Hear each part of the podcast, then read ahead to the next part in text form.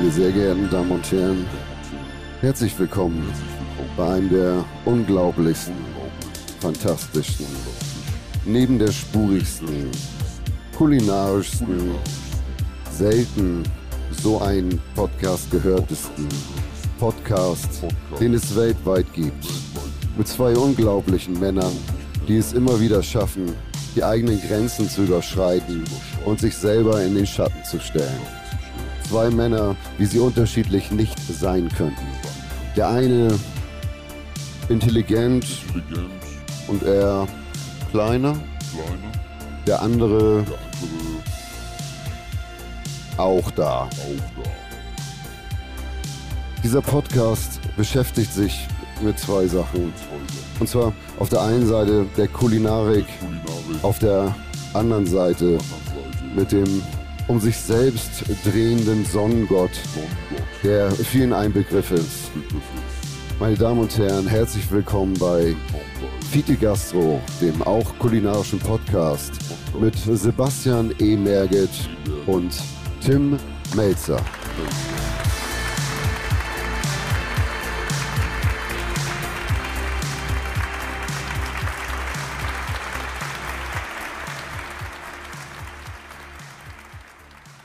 Und äh, ich möchte jetzt äh, den Mann vorstellen, ohne den dieser Podcast nicht möglich wäre. Und offensichtlich ist es nicht Tim Melzer. Meine Damen und Herren, Sebastian E. Merget.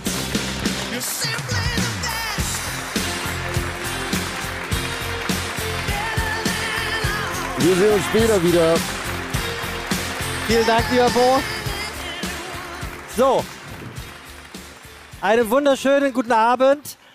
Ich hatte mir die Frage stellen lassen, Sebastian, gibt es einen Song, mit dem du gerne auf die Bühne kommen würdest? Ich habe gesagt, ich arbeite jetzt so lange schon äh, mit einem sehr selbstverliebten Gockel zusammen. Das hat abgefärbt. Ich hätte gerne den Song von Tina Turner, Simply the Best, und zwar so richtig laut. Ich habe mich wirklich wahnsinnig gefreut. Ich gehe OMR seit Jahren auf den Sack, dass ich eine Bühne gerne hätte, auf der ich mich repräsentieren kann mit Fite Gastro. Dann haben sie gesagt, vor drei, vier Jahren, das könnt ihr machen. Und dann musste ich drei, vier Jahre meinen äh, Kollegen, Partner und ich sage ja Freund, äh, Tim überreden, dass wir so etwas machen. Und Tim ist grundsätzlich unzufrieden, was seine Rolle in diesem Podcast oder eigentlich im Podcast-Game angeht. Er fühlt sich chronisch unterbezahlt. Also wenn er hört, was fest und flauschig, gemischtes Hack oder auch Philipp Westermeier verdient, denkt er sich, dafür muss er eigentlich gar nicht erst aufstehen, hierher zu kommen. Jetzt habe ich ihm Teil meiner Gage abgegeben, deswegen ist er hier. Er ist voll von sich selbst. Also das darf ich wirklich genauso sagen. A, weil man es sieht und B, weil man es natürlich auch weiß. Wo Tim draufsteht, ist noch mehr Tim drin. Man glaubt das wirklich nicht. Ich habe schon so viel mit ihm erlebt, aber jedes Mal er verblüfft er einen aufs Neue, wie selbstverliebt er am Ende des Tages dann doch ist, was ja auch nichts Schlechtes ist. Also Selbstliebe ist ja gerade in diesen Zeiten genau das, worüber gesprochen wird. Lieb dich ein bisschen mehr, sei netter zu mir, stell dich vor den Spiegel und guck dich an und sag, ja Mensch, mit mir würde ich auch in die Kiste steigen. Und genauso funktioniert das dann. Und deswegen brauchte ich ihn dann gar nicht lang zu überreden, sondern ich musste dafür sorgen, dass wir eine riesengroße Bühne bekommen, in der wir sehr, sehr viel vorhaben. Das sieht man, glaube ich, hier hinten. Wir haben einen Tisch aufgestellt, an dem heute ordentlich getrunken wird, an dem heute ordentlich gegessen wird, an dem wir sehr, sehr viele und sehr, sehr hübsche und tolle und interessante Gäste haben werden für dann ist das Wichtigste an diesem Abend das beste Publikum, was wir haben können, nämlich hier. Ja, ja. Ganz genau. Und ihr könnt gerne noch an eure Freunde schreiben, dass sie hier reinkommen sollen, weil wir wollen die Bude ja voll kriegen. Und ich glaube, das werden wir auch im Laufe des Abends schaffen. Jetzt habe ich mich natürlich gefragt, äh, wenn ich Tim hinwerfe. Du darfst dir einen Song aussuchen, mit dem du hier auf diese Bühne kommst. Was wird sich ein Tim Melzer denn für einen Song aussuchen? Hat irgendjemand, weil wir werden heute auch eure Hilfe brauchen. Wir werden Q&A-Sessions machen. Wir werden eure Fragen annehmen. Ihr könnt fragen, was ihr wollt, solange ihr wollt, wo ihr wollt dort. Ihr könnt auch hier hochkommen. Wir werden Mikrofone werfen.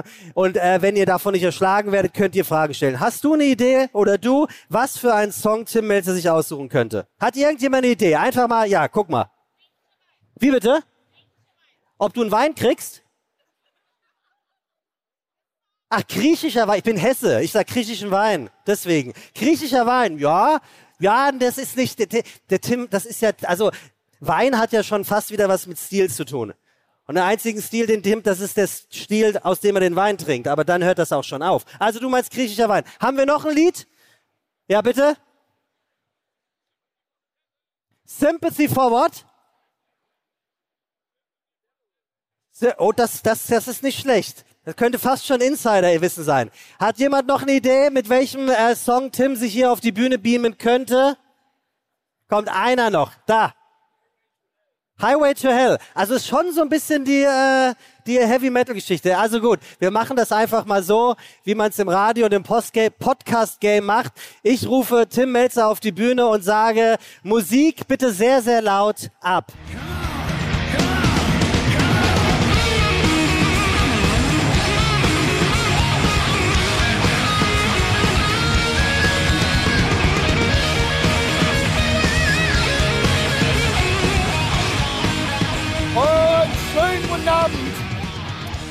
Ah, geil, geil, geil. Äh, wie viele Leute wissen, äh, ich komme aus Pinneberg, das ist ein schöner Vorort von Hamburg.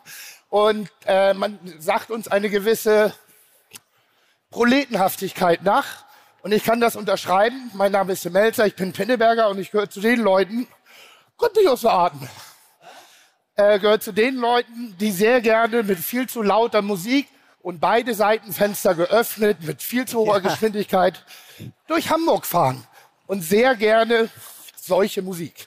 Hat mir gut gefallen. Aber du bist gut eingeschätzt worden. Also ja, griechischer Wein, das lassen wir mal außen vor, aber da ja. kam äh, Highway to Hell, glaube ich. Da hinten äh, ist es schon erraten worden. Ja. Du hast ein Rock'n'Roll-Image, ganz offensichtlich. Das Geile ist, Death Metal Melzer. Das Geile, ich höre ja alles möglich. Ich bin sehr divers, was mein Musikgeschmack angeht.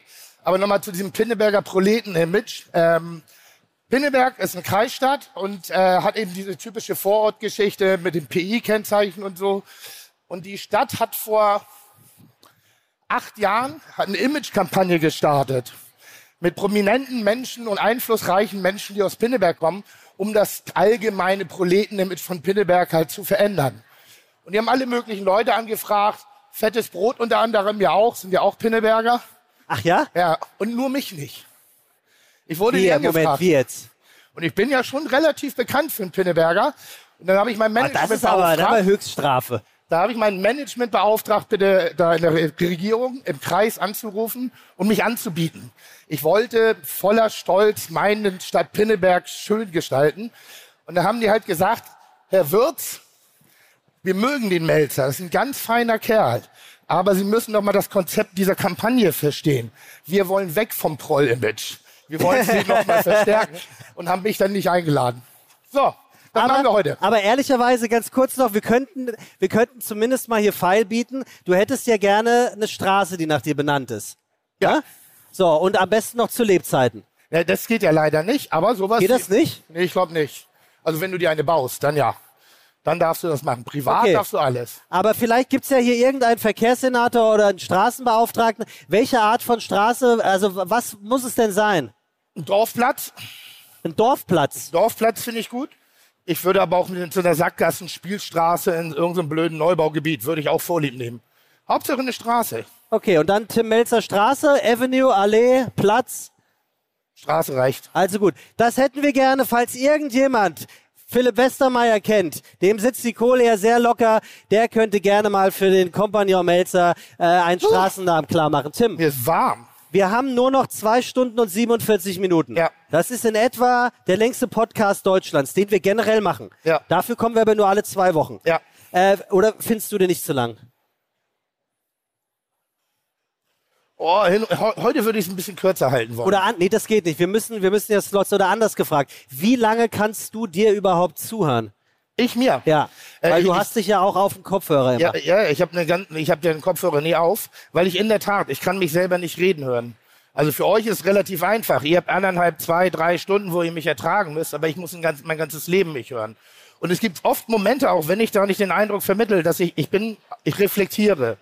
Und manchmal bin ich mir selber auch unangenehm. Nicht oft, aber manchmal. Ja, ich weiß, was du meinst. Also bezogen auf dich. Ja. Wir, ich setze mich mal zu dir. Wir sind ja, Ja. irgendwie doch ein Team. Das sieht so aus, als wäre ich der Interviewte. Ja. Das ist viel schöner. Wie fühlt sich das für dich an, wenn wir mal nebeneinander sitzen und nicht gegenüber? Du könntest mir jetzt nicht direkt in die Fresse hauen. Du müsstest. Ich muss sagen, ich leide gerade ein bisschen, denn wir haben ja das, dieses. Soll ich näher kommen? Nein, bitte auf gar keinen Ha? Fall. Auf gar keinen Fall.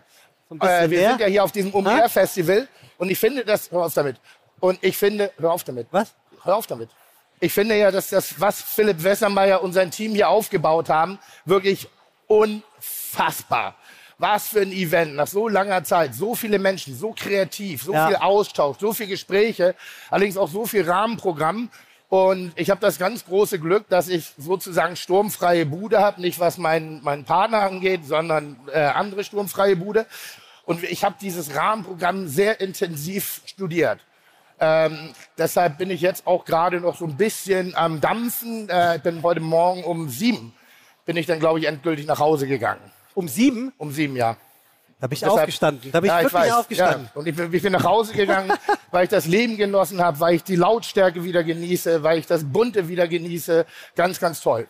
Also, wir haben heute viel vor, Tim. Äh, hier steht so ein ganz klein bisschen unser Ablauf, den können nur wir sehen. Und als nächstes würde jetzt der Moment kommen, wo ich den Leuten eigentlich, ach, ich setze mich neben dich, den Leuten eigentlich mal erzähle, es, es kommen ja ganz oft äh, Nachrichten an mich, die sagen, Mensch, du, tust mir leid, der Tim ist so gemein zu dir und immer äh, macht er sich lustig über dich und disst dich und äh, lässt sich nicht gut dastehen und auch nicht zu Wort kommen. Sie, siehst, also fühlst du das auch so oder theoretisch könnten wir den Leuten ja mal sagen, dass es so eigentlich gar nicht ist? Es, man hört es ja nur, man sieht ja nicht, dass wir dabei. Ja, das ist, glaube ich, wie in jeder guten Beziehung. Es gibt gute Zeiten und schlechte Zeiten. Und äh, das, was wir meistens ausstrahlen, sind die schlechten Zeiten zwischen uns. Aber grundsätzlich würde ich schon sagen, dass meine Verachtung auf Respekt basiert. Also ist schon so, dass das ich, also ich empfinde dich schon auf Augenhöhe. Ja. Ja. Und Tim, ich finde, wir haben heute endlich mal jemanden hier auf der Bühne gesehen, der ehrlicherweise fast viel zu kurz kommt und sowas wie das Masterbrain ist und die Stimme, The Voice of Fide Gastro. Bo. Bo. Ne? Ja. Bo war endlich mal am Start. Ja, ein, ein, ein langjähriger Begleiter, äh, dadurch durch die auch gemeinsame Wohnnähe, die wir haben, und war von Anfang an mit am Start und macht eigentlich die, die Soße in diesem Podcast aus. Ja, und er ist, glaube ich, so hochkreativ. Also man, man muss gar nicht viel mit dem Brainstorm. Man kann sich eigentlich relativ darauf verlassen, dass er immer abliefert. Wenn denn dann auch das Publikum mitspielt, wenn der arme Kerl hier durch die, durch die Gassen läuft und sich das ein oder andere äh, kreative Ding äh, rausholen will. Aber du kennst ihn seit ewig und er ist mehr oder weniger ein, ein, kein stummer, sondern ständiger Begleiter in deinem Leben, ne?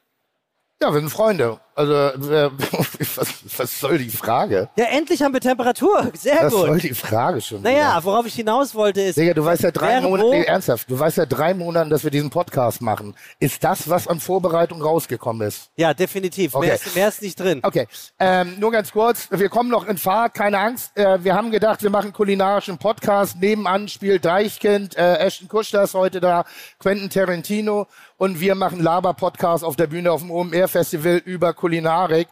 Was für ein Dünnschiss. Wer hat sich das ausgedacht? Also müssen wir das Ganze versuchen, hier ein bisschen mit Kreativität, mit Inhalt und mit Energie zu füllen. Jetzt haben wir lange genug über uns gesprochen. Es ist in der Tat so, dass wir uns überlegt haben, wir kochen ein bisschen. Wir, ich wollte eine Hüpfburg wie Deichkind haben. Ich wollte eine Nebelmaschine. Ich wollte Pyrotechnik haben. Ich wollte Tänzerin haben. All das habe ich nicht bekommen, was sie gedacht haben. Hey, lass uns mal besonders kreativ sein. Du bist doch Koch. Wir stellen dir einen Herd hin. Also, ich werde nachher noch ein bisschen kochen für unsere Gäste oder für euch. Ich werde relativ wild kochen, weil ich habe keine Rezepte im Kopf. Ich habe keine kulinarischen Ideen, denen ich hinterherlaufe, sondern bin ein großartiger Bauchmensch. Jetzt war es so, dass ich mir einen weiteren Freund, also ich wollte Bo gerade nicht abdissen, eigentlich eingeladen hatte, heute mit mir ein Gericht zu kochen, was wie ein Mythos durch unsere Freundschaft schwelt. Ähm, dieser Mensch hatte sich auch bereit erklärt, mit uns gemeinsam heute auf der Bühne zu kochen. Und dann ist das ganz große Thema, worum es ja hier bei diesen Tagen auch geht, dann kam das Geld. Er hat ein Angebot bekommen, woanders äh, sich hinzubegeben, ist heute nicht hier und hat mir auch verboten, dieses Gericht zu kochen. Ähm, das Gericht ist das Karamak-Hähnchen. Kennt jemand das Karamak-Hähnchen? Kennt jemand, wer es kreiert hat? Nein? Doch, hier, da vorne. Olli Schulz die Bumsbacke, richtig. Olli Schulz Kommt ist dem schnöden Ruf des Geldes gefolgt, hat uns eine Absage erteilt, hat aber zumindest das Rückgrat bewiesen, eine kleine Grußbotschaft zu schicken. Hallo lieber Tim, hallo lieber Sebastian. Normalerweise würde ich jetzt bei euch sitzen, vor all diesen fantastischen Leuten. Ihr macht eine Megashow. Tim hat schon wieder leicht einen Sitzen. Du, Sebastian, musst die ganze Show irgendwie gerade rücken. Und ich bin nicht dabei, weil weil ich wäre ein gutes Bindemittel, um diese Show noch zu verbessern natürlich. Aber es gab eine kleine, kleine ähm, Sache, die passiert ist. Ich habe einen Anruf gekriegt, und zwar von ihm hier. Hallo, mein Name ist Joko Winterscheid und dieser junge Mann ist in meiner Show. Und deswegen hat das leider nicht geklappt. Ich möchte mich nochmal entschuldigen, auch im Namen meiner Eltern, aber das bringt gar nichts, denn er wird nach wie vor auch in dieser Show sein. Aber ich bin mir ziemlich sicher, wenn Tim, du noch ein bisschen mehr trinkst, dann kann das so werden wie damals die Weihnachtssendung, wo wir 45 Minuten rausschneiden mussten, weil du vielleicht ein bisschen zu viel getrunken hattest. Also, äh, die Geschichte kannst du ja jetzt mal erzählen. Viel Spaß! Genau. Und, äh, und nochmal sorry, aber er ist wirklich, ihr, ihr könnt ihn dann im Fernsehen sehen, bei Wer steht mir die Show? Ähm, wir lieben euch. Äh, wir, wir schwingen den Kochlöffel für euch mit. Wir wünschen euch eine schöne Zeit und machen jetzt noch ein bisschen rum. Das gleiche erwarten wir jetzt von euch auf der... So, Olli Aber- Schulz, aber Joko. Winterscheid, engster interner Freundeskreis von mir, beide Männer ohne Rückgrat, ohne Ehre, äh, das kann man daran erkennen. Joko und ich, äh, als ich damals mit meiner ersten Sendung angefangen habe, äh, Schmeckt nicht, gibt's nicht, da sah ich ein bisschen aus wie Ewan, Mc, Ewan McGregor in Trainspotting in dem Moment, als er durch die Toilette getaucht hat. Blasshäutig, Ränder unter den Augen, keine Haare auf dem Kopf, immer leicht ein Kleben, sehr undeutlich gesprochen. Äh, da war Joko in meiner Food-Redaktion und hat mir sozusagen immer die Informationen recherchiert, damit ich einigermaßen kompetent rüberkam. Jetzt verbindet uns eine langjährige private Freundschaft, allerdings auch eine mediale Freundschaft und ich habe teilgenommen an einer Sendung, äh, Duell um die Welt, wo aber nicht mehr die beiden, sondern wo sie Freunde auf Reisen geschickt haben. Da bin ich irgendwo, äh, boah, ich weiß nicht mehr, Ungarn war ich, glaube ich, äh, und ich wurde in die Luft gejagt aus Versehen. Das, ähm, es war schon ein hochexplosiver Dreh und das meiste ist auch gut gegangen, aber es gab eine Situation, die ist schief gegangen, die ist wirklich schief gegangen, äh, die war auch wirklich lebensgefährlich. Ich bin an einer Feuerblase gefangen gewesen mit Benzinverbrennung. Es hatte so ein, so ein Film über mich drüber und ich habe mir die komplette Fresse verbrannt bin äh, einmal schön eingewickelt worden und bin dann wirklich in so eine dritte Weltklinik gebracht worden, wo man mich mit zwei Aspirin heilen wollte und gesagt hat, komm, wenn die Blasen sich bilden, dann geht der Dreck aus der Wunde raus. Ich habe daraufhin einen Freund angerufen, der hat gesagt, Bullshit, du kommst sofort nach Hamburg. Musste mich dann, ah, ich glaube, sechs Wochen aus der Öffentlichkeit raushalten, weil ich sah richtig beschissen aus und ich lief auch wirklich Gefahr, vernarbtes Gesicht zu behalten. Und ähm, hat sich dann Gott sei Dank als äh, äh, äh, nicht ganz so schlimm erwiesen, dank der medizinischen äh, Versorgung, die ich hier im Krankenhaus äh, äh, haben durfte. Aber ich bin dann nochmal in eine Sendung von denen eingeladen worden, in das große Weihnachtsspecial. Und in dieser Sendung, in der Tat, ich hatte 50 Minuten Auftritt. Äh, jetzt war das so, dass vor der Sendung Joko und Klaas sich gestritten haben. War nicht die beste Stimmung. Und ich bin jemand, ich brauche schon ein bisschen Emotion, ich brauche Wärme. Und es war der Tag, ich weiß ja nicht, warum das gerade alle Prominenten machen. Er hat nicht ein Wein gemacht, er hat ein Gin gemacht und hat mir zum Degustieren drei Flaschen geschenkt. Mein Auftritt war relativ spät, Stunde 30, Stunde 40 nach Beginn der Sendung und in der Zeit hatte ich eine Flasche Gin geschafft. Ähm, bin aufgetreten, ich fand mich wahnsinnig witzig, ich fand mich lustig, ich fand mich spontan, ich fand mich souverän und ich dachte, Digga, ich bin der perfekte Gast für diese Sendung. Lange Rede, kurzer Sinn, die Sendung wurde ausgestrahlt, ein Koch von mir kommt auf mich zu und sagte, was, warum warst du denn in dieser Weihnachtssendung? Ja, wir haben doch da Spaß gehabt. Wie, wie Spaß? Du bist irgendwie aufgetreten? Dann saßt du irgendwann auf dem, Sofa, auf dem Sofa, du hast nicht einen Satz gesagt, du hattest nichts zu tun, du bist aufgetreten, saßt auf dem Sofa. In der Tat, dazwischen waren 45 Minuten pures Fernsehgold. Glaube ich zumindest. Pures Entertainment. Da Joko aber mit mir befreundet ist, auch Klaas, haben sie zu meinem Schutz entschieden, dass sie diese 45 Minuten der Öffentlichkeit vorenthalten. Und hab trotzdem volle Gage Wollte bekommen. ich gerade fragen, volle Gage? Volle Gage, volle Gage. Äh, ich weiß nicht, in welchem Giftschrank das ist. Ich hoffe, er wird nie geöffnet, aber so viel nochmal hier zu Olli und äh, ähm, Joko. Das Karamakänchen in der Tat ist eine Legende. Olli ist ein begnadeter Koch. Äh, die Rezepte machen von hinten bis vorne überhaupt keinen Sinn. Läuft bist, bei euch, ne? Oh, oh, bist schon abgeholt. Läuft bei euch. Zu Das- spät, ich bin schon drin. Ja, aber einen Applaus für die zwei Ordner, bitte. Ja. Ja? Die machen, eine- also wirklich. Der, der, der Catwalk der Ordnerschaft, Tim. Ja. Wir kriegen ja immer wieder Fragen gestellt und E-Mails geschickt. Und ich dachte mir, dass wir heute auch so ein paar Fragen mal beantworten können, weil wir kommen ja nicht drauf. Ja. Und hier will Markus wissen. Nee, Christoph aus der Schweiz. Und ich glaube, das ist jetzt der Moment, wo du das beantworten kannst. Ich hatte schon mehrfach per Instagram nachgefragt, leider ohne Erfolg. Erste Kritik. Hat er bei Nun- mir auf Instagram nachgefragt. Ja, aber Merkt er, den Fehler. er weiß es nicht besser. Merkt den er Fehler. weiß es einfach nicht besser. Tim ist jetzt gerade bei StudiVZ angekommen zur OMR 50.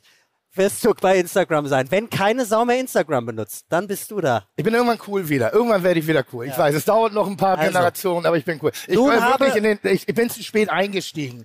Ich habe mal in der Zeit, als Genau, ich groß genau das bin, ist es. Genau das ist es. Ich, ich will etwas vorlesen, mach nur eine kleine Zeitgeschichte und schon bist du da und erzählst was komplett Neues. Und ich komme, deswegen können wir unsere Fragen nie beantworten. Und deswegen bist du nur am Reden. Also, pass auf. Nun habe ich mich durch die Bilder gekämpft und hoffe endlich eine Antwort zu bekommen. Tim, heute ist Folge 80. Christoph will wissen, wie heißt denn nun der tolle Wein aus Folge 20? wer ist wer? Der tolle Wein aus Folge 20. Weiß. So. So. Also, Christoph, Weiß. weißt du Bescheid? Es war Weißwein gewesen. Wir werden während der Aufzeichnung heute die eine oder andere Frage weiter beantworten. Tim hat insgesamt sechs Kisten und da wir nicht auf St. Pauli sind, keine Sechskisten, sondern sechs Kisten gepackt, die er heute hier zum Besten gibt, verkochen wird. Und Tim, wir könnten jetzt mal so langsam aber sicher mal einen Gast auf die Bühne holen, oder? Mit was zu trinken. Also, wir werden jetzt den ersten Gast hier auf die Bühne holen, der mehr oder wenig, weniger so etwas wie ein, na, der geht auf jede Bühne. Der ist auf jeder Bühne schon gewesen hier in den zwei Tagen. Wir begrüßen ihn, weil er hat die größte Weinbar hier auf dem OMR Festival. Deswegen werden wir auch nicht auf dem Trocknen sitzen. Bitte begrüßt mit einem donnernden Applaus. Hier ist Jochen Dreißigacker. Herzlich willkommen bei Fiete Gastro, der auch kulinarische Podcast mit Tim Melzer und Sebastian E. Merget. Chuck, Digga, Props, Digga, ihr habt meinen Respekt. Ihr macht Digga, Mucke, Schicke, Mucke, oh, wie gut das schmeckt. Schön, Hi. dass du da bist. Ich nehme dir mal diese Gläser ab. Flaschen. Ja, ja, ja, Flaschen Gläser. und Gläser. Wie geht's dir? Mir geht's gut. Ja, schön, dass du Hab da mich bist. Wir hatten ja schon auf der einen oder anderen Stage äh, das Vergnügen miteinander gehabt. Dementsprechend äh, bin ich sowas wie ein 30-Acker Jünger mittlerweile. Ähm, dein erster Podcast während des Festivals? Mein zweiter. Dein zweiter mein schon? dritter. Dein dritter Mein schon? dritter, Wo warst du denn überall? Äh, Angefangen mit Alles Coin Nix Muss. Sehr zu empfehlen. Noch nie übrigens. gehört. Noch nie gehört. No, noch nie gehört. Dann bei IWC Ah, okay. mit unserem lieben Paul. Und dann heute hier. Wunderbar. Also, du bist nicht nur Winzer, sondern du bist jemand, der so ein bisschen, man kann schon sagen, aneckt, was die Weinkunst angeht. Ihr sagt nicht, wir wollen das machen, was jedem schmeckt, sondern wir wollen machen, was schmeckt. Und wenn es dann nicht jedem schmeckt, dann ist das halt so. Kann man das so sagen? Das kann man so sagen. Und äh, das bedeutet im Klartext, wenn du das beschreiben müsstest, wie, also wie schmeckt sowas, was ihr Nein, macht? Es, gehört immer Eigenständigkeit dazu. Ich finde, wenn du das machst, was jedem gezwungenermaßen schmeckt, dann bist du wahrscheinlich nicht besonders und austauschbar. Und wir machen uns hier, mein Team, was hier übrigens da hinten an der Weinbar steht, wir machen uns unheimlich viel Arbeit, um einfach absolute Topweine zu produzieren. Eigenständige Weine, unsere Böden, unsere Lagen schmeckbar zu machen. Und das ist nicht Everybody's Darling und das ist auch nicht gleichmäßig, sondern das ist besonders. Und jetzt, du hast Ja, was Leckeres mitgebracht. Übrigens, Tim, äh, das ist Jochen Dreißigacker. Jochen. Dreißigacker, das ist Tim. Und ähm, ihr kennt euch, natürlich, man kennt sich. Aber arbeitet ihr zusammen? Habt ihr irgendein Ding am Laufen? Wir kennen uns gut, Ja? weiß gar nicht. Stimmt. Wie bitte? Ob ihr ein Ding am Laufen habt, geschäftlich? Also planst du vielleicht einen Wein mit Jochen zusammen? Plant Jochen irgendeine Art von Restaurant? Auch wenn das in der Welt kaum vorstellbar, es gibt Beziehungen ohne geschäftlichen Grund. Ja, das korrekt. aber, bei OMR ist das schwer zu Ist schwer- glauben. schwer zu ne? glauben. Also Paul Ripke hat das ja so schön gesagt. Wer ein Geschäft mit mir machen will, hebe die Hand. Äh, ich, ich, ich bin dabei. Also, was, was trinken wir jetzt da? Du hast Vintages, würde ich sagen. Vintage. Genau. Vintage. Ein Riesling aus vier verschiedenen Jahrgängen. Den haben wir uns vorgenommen, um die Leute zum Riesling zu bringen, weg vom Grauburgunder. Nein, Riesling ist eine spannende Rebsorte, aber die hat viel Ecken und Kanten. Und damit du die einfach ein bisschen runder, ein bisschen harmonischer hinkriegst, sind wir, haben wir eine Idee aus der Champagne geklaut und haben vier verschiedene Jahrgänge miteinander verbunden. 2017, 2018, 2019, 2020. Und dadurch hast du halt sehr, sehr viel Eigenständigkeit, du hast Reife, du hast Frucht, du hast verschiedene Jahrgänge, kühle und warme. 2018 war sehr warm, sehr kraftvoll, dadurch hast du viel Kraft. 2019 war eleganter und 2020 ein bisschen frischer. Damit hast du eher einen Geschmackstyp, aber ich finde einen perfekten Riesling. Also hier sind jetzt quasi vier Jahrgänge drin. Das Ja. habe ich richtig verstanden. Tim, Korrekt. ist Tim noch da? Nein, ich habe schon gedacht. So, haben wir eigentlich auch ein paar, paar mehr Gläser, um vielleicht die ein oder andere in der ersten Reihe mit zu verköstigen? Äh, Tim, hier, cheers. Vielen Dank. Vielen Das, Dank der vielen ist aus vier Jahren Ja, zusammen. das. also im Prinzip ein äh, Quattro Cuvée. Wie, wie kreiert man neuen Wein? Also was ist die Idee? Wenn ich jetzt höre, vier Weine und dann, weil ihr wollt, ihr wollt, das könnte ja auch eigentlich sein, dass ihr nur Reste zusammenpanscht und dann eine gute Marketingagentur rübergelegt. Das wäre der und sagt- Klassiker, ne? Oder? ja, genau. Nee, also es ist wirklich gezielt. Ne? Also du, da ist wirklich eine Idee hin dran. Es war natürlich von jedem, ja klar, das hast du alles noch in deinem Keller liegen gehabt, das musstest du irgendwie loswerden. Ja. Aber da ist wirklich Idee dran. Und wir haben da viel probiert. Wir haben 2016 damit angefangen, haben gemerkt, wir haben den Wein sagen wir, zu, kraftvoll ausgebaut und hat es nicht funktioniert. Und dann wartest du ein Jahr und dann haben wir 17, 18, 19 als ersten Jahrgang verschnitten und dann immer wieder, jetzt wird es hinzugefügt. Was unterscheidet guten von schlechten Wein? Bitte? Was unterscheidet guten von schlechten Wein? Er muss schmecken.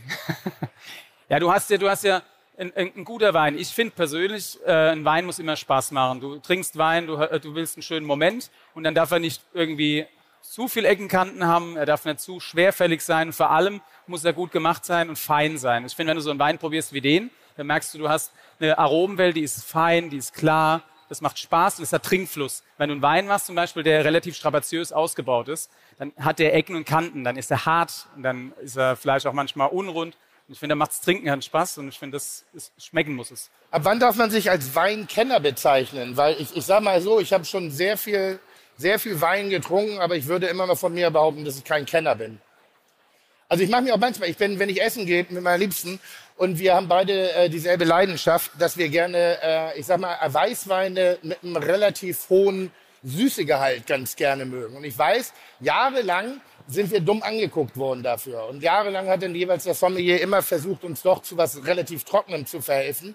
Aber ich mag Rieslinge mit Restsüßen. Ich mag Kabinetts, ich mag Spätlesen, ich mag, wir lieben das. Und ich habe den Eindruck, dass der Geschmack gerade genau in diese Richtung geht.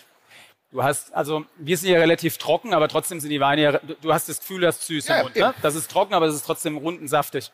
Und ich finde auch sowas, du sollst das trinken, was dir schmeckt. Und ich finde Kabinette und Spätlesen, was zum Beispiel jetzt mal von der Mosel, ne, das können die besser machen als wir. Das hat eine Säure, das hat eine Frische, das hat Saft. Und wenn es dir schmeckt, perfekt. Es passt zum einen Gericht vielleicht besser, zum anderen schlechter, wenn du es zum Essen kombinierst. Aber ich finde auch, das Aller, Allerwichtigste ist, dass du trinkst, was du schmeckst, äh, was dir schmeckt. Ähm, du kannst dir hier mal ein bisschen was aussuchen, was du essen willst. Ich habe irgendwas mitgebracht. Meine Köche haben mir was in die Kiste gepackt. Hier habe ich ein Stück Fleisch, Scampi Gemüse. Scampi bitte nicht, den muss ich noch schälen, da habe ich keinen Bock Ja, drauf. immer ein schönes Stück Fleisch, ähm, oder? oder vegetarisch. Du kannst entscheiden. Ich würde dir dann nebenbei was brutzeln. Fleisch. Fleisch. Okay. Wow, kreativ. Das sieht gut aus. Ja? Es, es ist viel, es ist aber nur viel. Ähm, das Unternehmen 30 Acker existiert wie lange? Ich glaube 17, ach- äh, 1728, aber 1700 was? ja, uralt. Aber Krass. ich weiß es gar nicht ganz genau. Aber tatsächlich haben wir uns in 2001 einmal neu erfunden. Also einmal alles auf den Kopf gestellt, in der kürzesten Zeit alle Kunden verloren, einmal neue dazu gewonnen, glücklicherweise auf ökologischen Weinbau, dann auf biodynamischen Weinbau umgestellt. Ja, und haben einfach versucht, Wein zum einen ein Stück unkomplizierter zu machen und zum anderen aber viel, viel besser. Mal weg vom Wein. Nach, nach, nach, das ist dann die achte, neunte Generation gewesen. Hast du dich entschieden, ich strukturiere nochmal alles neu um. War die erfolgreich oder war die nicht erfolgreich zu dem Zeitpunkt? Erfolg ist immer so Sache. Also ich glaube, meine Eltern haben das gemacht, was sie gern gemacht haben. Das Problem war, dass in, äh, Ende, der 90er oder sowas der rein hessische Weinbau eher so war, dass du kein Profil hattest. Das heißt, die haben viel gemacht, die haben leckere Weine gemacht, aber sie haben zum Schluss so viel verschiedene Weine gemacht, ich glaube fast 50 in einem Jahr, dass du dich auf den Wein nie mehr konzentrieren konntest. Und was wir gemacht haben, wir haben es halt reduziert und haben es wieder aufs Wesentliche Wo konzentriert. hast du die Idee damals hergehabt? Ich habe spannende Lehrbetriebe gehabt, Keller zum Beispiel und auch noch ein paar andere. Und ich habe einfach daraus was weiterentwickelt. Ich habe ganz relativ schnell gemerkt, dass ich ein anderes Verständnis habe wie viele andere. Also auch, vielleicht, klar, vielleicht auch weg von der Weinkritik, sondern eher, ich wollte, wir sind in Bechtheim. Das ist ein Ort, der hat sehr, sehr warme Lagen. Das ist sehr reif und kraftvoll. Ich wollte halt Weine haben, die auch Kraft und Reife auch irgendwie zeigen. Ne? Aber dazu auch eine schöne Finesse. Und das ist das, was wir machen. Und das ist nicht die Norm. Ich glaube, das ist eher so tatsächlich die 30er, die, die mittlerweile hinten dran steckt. Und das verbunden mit biodynamischen Weinbau mittlerweile. Absolut viel, viel Handarbeit, viel Details und Also weil ich, weil für mich ist es ganz spannend. Ich bin gerade in einer ähnlichen Phase, deshalb finde ich auch diese Veranstaltung ja wahnsinnig inspirativ. Ähm, dass ich äh, tolle Gespräche geführt, ich habe weit über den Tellerrand hinausgeguckt, habe mir geguckt, was machen die Unternehmen, an welcher Art und Weise, warum haben die diese hohen Grad der Attraktivität, was kann ich als Gastronom in meinem System verändern und das ist ein wahnsinniger, anstrengender, kreativer Prozess, den ich gerade im Kopf habe. Und wir hatten, glaube ich, vor zwei Folgen Podcast. Oh ja. Da hatte ich Brausepulver im Kopf. Da wusste ich nicht wohin. Da war ich äh, Living Kokain auf zwei Beinen. Ich war gepusht. Ich hatte Kreativität. Ich war ungeduldig. Ich war wütend. Ich war, ich war zu opulent, zu laut, zu gierig, zu geil auf Dinge. Und in meinem Kopf ist es links, rechts, oben, unten, weil ich alle Ebenen versucht habe, neu zu denken. Ich betreibe ein Restaurant, das heißt die Bollerei. Das ist hier gleich nebenan. Äh, extrem erfolgreich, seit 13 Jahren, jeden Abend bumsvoll, Mördermitarbeiter, richtig geiler, schöner Laden. Ich brauche mich für nichts schämen. Wir sind eigentlich am Zenit angekommen der Leistungsfähigkeit, auch was die inhaltliche Kulinarik angeht. Aber ich gucke mir den Laden an und denke, ah, da, geht mehr. Da geht mehr. Und Sebastian ist an dem Podcast überhaupt nicht an mich rangekommen, weil ich, ich war abgelenkt. Er ist immer so, er hat nur einen, Satz gesagt und in dem Moment ploppte eine Idee auf.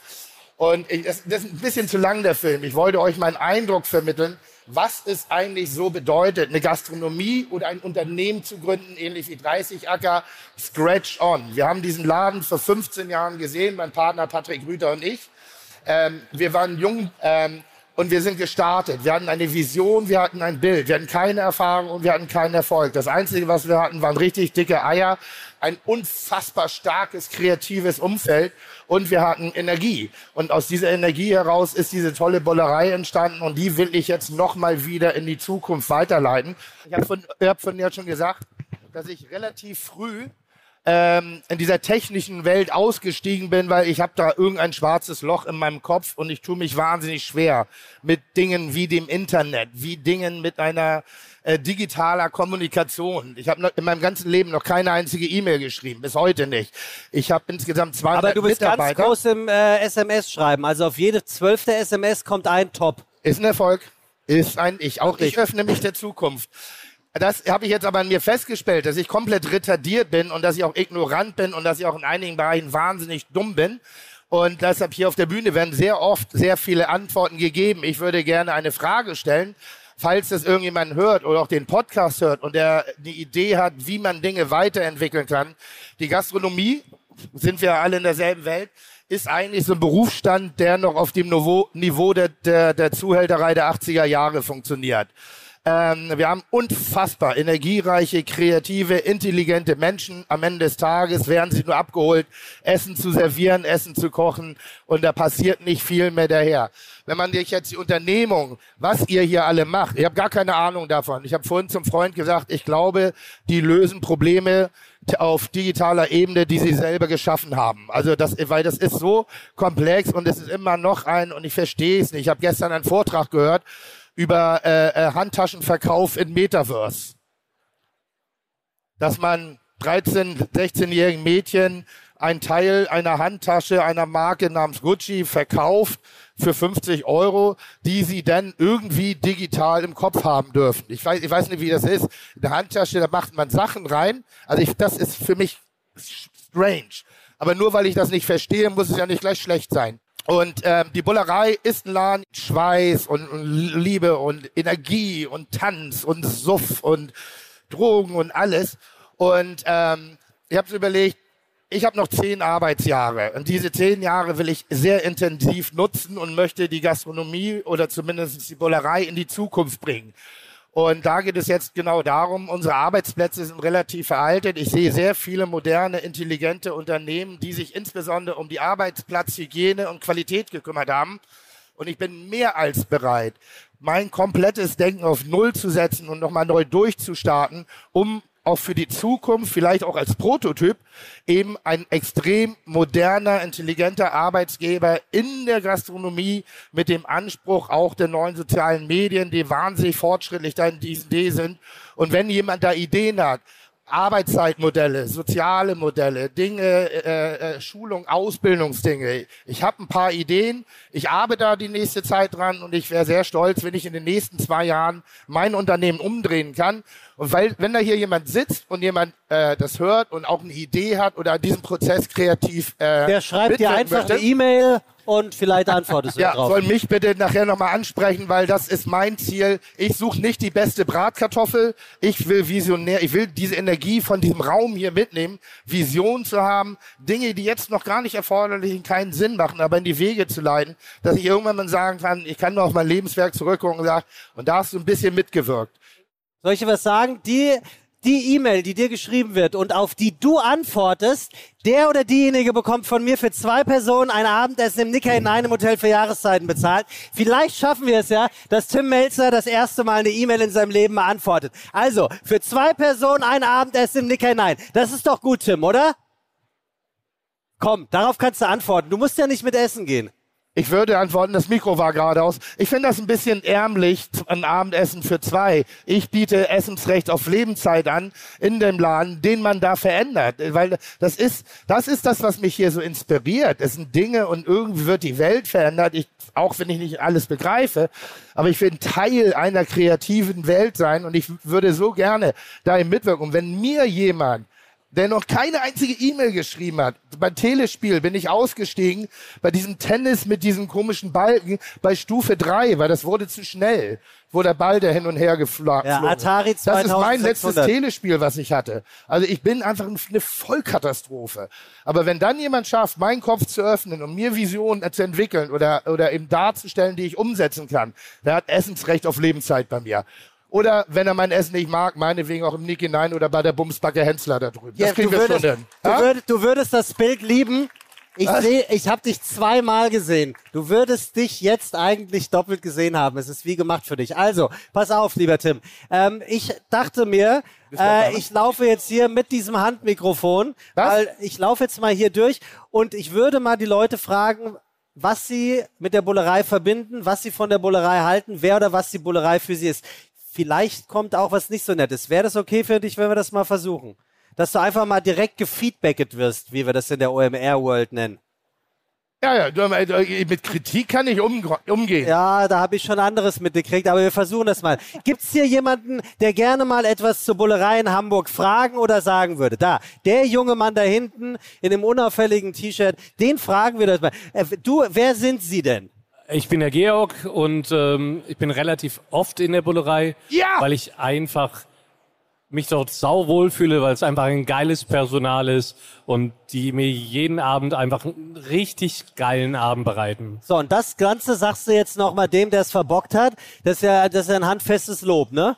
Ja, ist es. Tim, Ich glaube, die super, Laden. Dankeschön. Ich glaube, die Bullerei ist ein Laden wie ganz, ganz viele, viele Läden in Deutschland, in Hamburg. Äh, das ist das, was wir alle in der Vergangenheit gemerkt haben, als wir so ein bisschen restriktiver in unserem Ausgehverhalten sein mussten, wo dieser Ort wegfiel. Das ist ein, die Bullerei ist ein Ort der Kommunikation, des Genusses, der Dekadenz, der, der Übertreibung. Das ist, äh, aber das sind die vielen Kneipen und partnerschaftlichen Gastronomien, die hier übrigens ein verdammt geilen Job machen. Die haben mich ein bisschen durchgefressen und dachte so, nicht so scheiße, wie ich immer über den Hensler rede. Haben mir selber gerade Sushi gegönnt und äh, war, war, war okay. Hast, hast du übrigens gesehen, dass der Hensler vorgestern noch mit zwei N geschrieben wurde auf dem Schild? nee, das war gut. Vom eigenen Team. Aber vielen Dank für das Kompliment und dieses Kompliment gebührt meinen Mitarbeitern. Äh, du brauchst immer irgendeine Zugmaschine, jemand, der die Idee hat. Das ist das, was äh, der 30-Jacke auch gemacht hat. Die Vision, sein Unternehmen in eine Stufe reinzubringen. Und als wir mit der Bullerei angefangen haben, wir wollten Liebe und Wärme in einem Restaurant. Wir wollten, mir geht's nicht so sehr um die Rezepturen oder um die Pünktchen und Löffelchen und, und Pfännchen und Hütchen und Mützchen, was man alles sich so erkochen kann, sondern wenn ich in den Laden gehe, bin noch relativ häufig da. Und ich komme durch die Küche und ich gucke in einen Raum rein, ähnlich wie jetzt und die alle haben so einen leichten Schwitzglanz, alle haben so ganz leicht rotweinglasige Augen, einige streiten, einige lachen, einige tanzen, einige äh, was auch immer und da, äh, da ist ein da ist ein Geruch im Raum, der ist so wie frischer Babypopo. Das ist so, das ist so ganz, ganz emotional, was ganz Besonderes für mich. Und das ist in der Tat vier Wände, ein Herd, Teller, Tische, Stühle die Menschen. Das ist das, worum es am Ende des Tages geht. Denn das wir sind, ich sage immer, wir sind kein Dienstleistungsgewerbe, sondern ich sage ganz deutlich, wir sind professionelle Gastgeber. Wir wollen, dass ihr euch wohlfühlt. Das gelingt uns manchmal nicht. Das kann passieren. Manchmal sind wir nicht gut drauf, manchmal hat der Koch das verkackt, manchmal passt der Tisch nicht.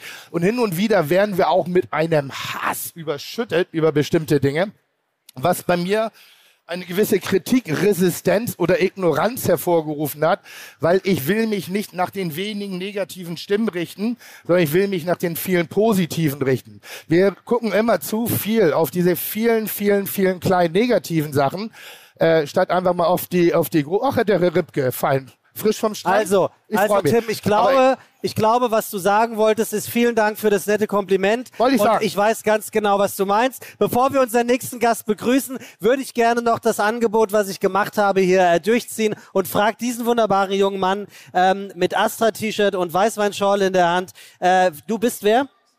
Ich bin der Dorian und Schorle trinke ich nicht, aber Weißwein war richtig. Okay. Ähm, ja, zählige Besuche in der Bullerei gehabt. Klar, Essen ist gut, weil Tim Melzer kochen kann, das weiß man, glaube ich. Der kocht da ja schon lange nicht mehr, das weißt du, ne? Aber es, es, sein Herz und seine Seele steckt doch in jedem Ah, Gericht. guck mal, Tim. Das Ding war aber, ich fand schön, dass klar Tim nahbar ist, man sieht ihn durch die Schanze laufen, ja, aber diese emotionale Tiefe, als ich mal erfahren habe, woher dieser Einkaufswagen kommt, auf dem dieses spezielle Steak serviert wird. Ähm, wundervolle Story, gönnt sie euch selber mal. Aber dieser Einkaufswagen, der das ganze Restaurant beschallt mit einer Klingel, auf dem am Steak gebraten wird. Ey, das wollte ich dir mal sagen, Diggi, sehr korrekt. Geile Sache, ganz viel Liebe. Danke, zurück. Oh, guck ich sehe mal, es ganz nicht, aber ich sag Dank. zurück. Vielen Dank. Ist das nicht schön? Ja, das ist nicht schön. Das ist wunderschön. Kurze Frage, Tim. Wie nennt man den Hausmeister in der Nudelfabrik? Das ist der Fusilli-Manager. oh, es ist so gut. Ich liebe es, wenn du nicht lachen kannst ich, ich und hab, ich hab, innerlich nur ganz denkst, kurz, ist ich das nicht schön. Habe hab nur eine Kleinigkeit. Ich habe einen relativ schlechten Ruf, was es angeht, Kritik einzustecken oder auch mal eine Niederlage einzustecken. Ich stecke gerne Niederlagen ein, und zwar ohne Wenn und Aber. Ähm, aber es ist halt auch immer eine Art und Weise, wie man Kritik ausführt, wie man sie ausübt. Und ich habe ein kleines Beispiel mal mitgebracht. Das ist ein älter, habe ich lange nicht mehr gezeigt. Ich liebe es bis heute. Ähm, und zwar hatten wir eine ähnliche Situation. Ich habe damals eine Live-Kochshow gemacht, dreieinhalbtausend Leute. Es haben Menschen Eintritt dafür bezahlt, dass ich auf der Bühne Schnitzel mache. Und dann habe ich das Essen immer ins Publikum verteilt. Und ich habe damals, wollte ich mich als Superpädagogen aufstellen und habe äh, äh, äh, den, den anwesenden Eltern erklären wollen, wie man Kinder für gute Ernährung begeistert. Habe also mit Kindern auf der Bühne gekocht, haben gemeinsam gewerkelt, Quetschtomatensoße, Wolfbarsch, Pesto, also richtig geil gekocht, kein Kinderfressen. Das waren 35 Shows. Erste Show, Kind mag das Essen nicht. Zweite Show, Kind mag das Essen nicht. Dritte Show, Kind mag das Essen nicht. Jetzt hätte ich eine Lernkurve zeigen können. Und er hätte mich ja ganz klar vielleicht das Rezept ändern. Aber nein, ich war bockig. Ich wollte das machen, bin dann dazu übergegangen, die Kinder auf der Bühne mit Bargeld zu bestechen, bis sie gesagt haben, ist lecker. Letzter Auftritt, Hamburg, CCH. Ich bin gleich soweit. Letzter Auftritt, CCH. Ähm, wie gesagt, genannte dreieinhalbtausend Zuschauer. Das ist zum Ende der Show gewesen. Ich gebe dem Jungen das Essen zu essen. Greif schon in die Hosentasche, um das Bargeld wieder rausholen, um ihn zu bestechen. Und auf einmal sagt er, hm, lecker. Und ich dachte so im ersten Moment, ich hau dich von der Bühne, willst du mich verarschen oder was? 35 Shows. Einmal fanden die Kinder kacke. Und dann ist das passiert. Caro einmal den Kindertrailer. Ist es die beste Tomatensauce, die ihr jemals gegessen habt? Ja, mir schmeckt sie auf jeden Fall. Sehr gut.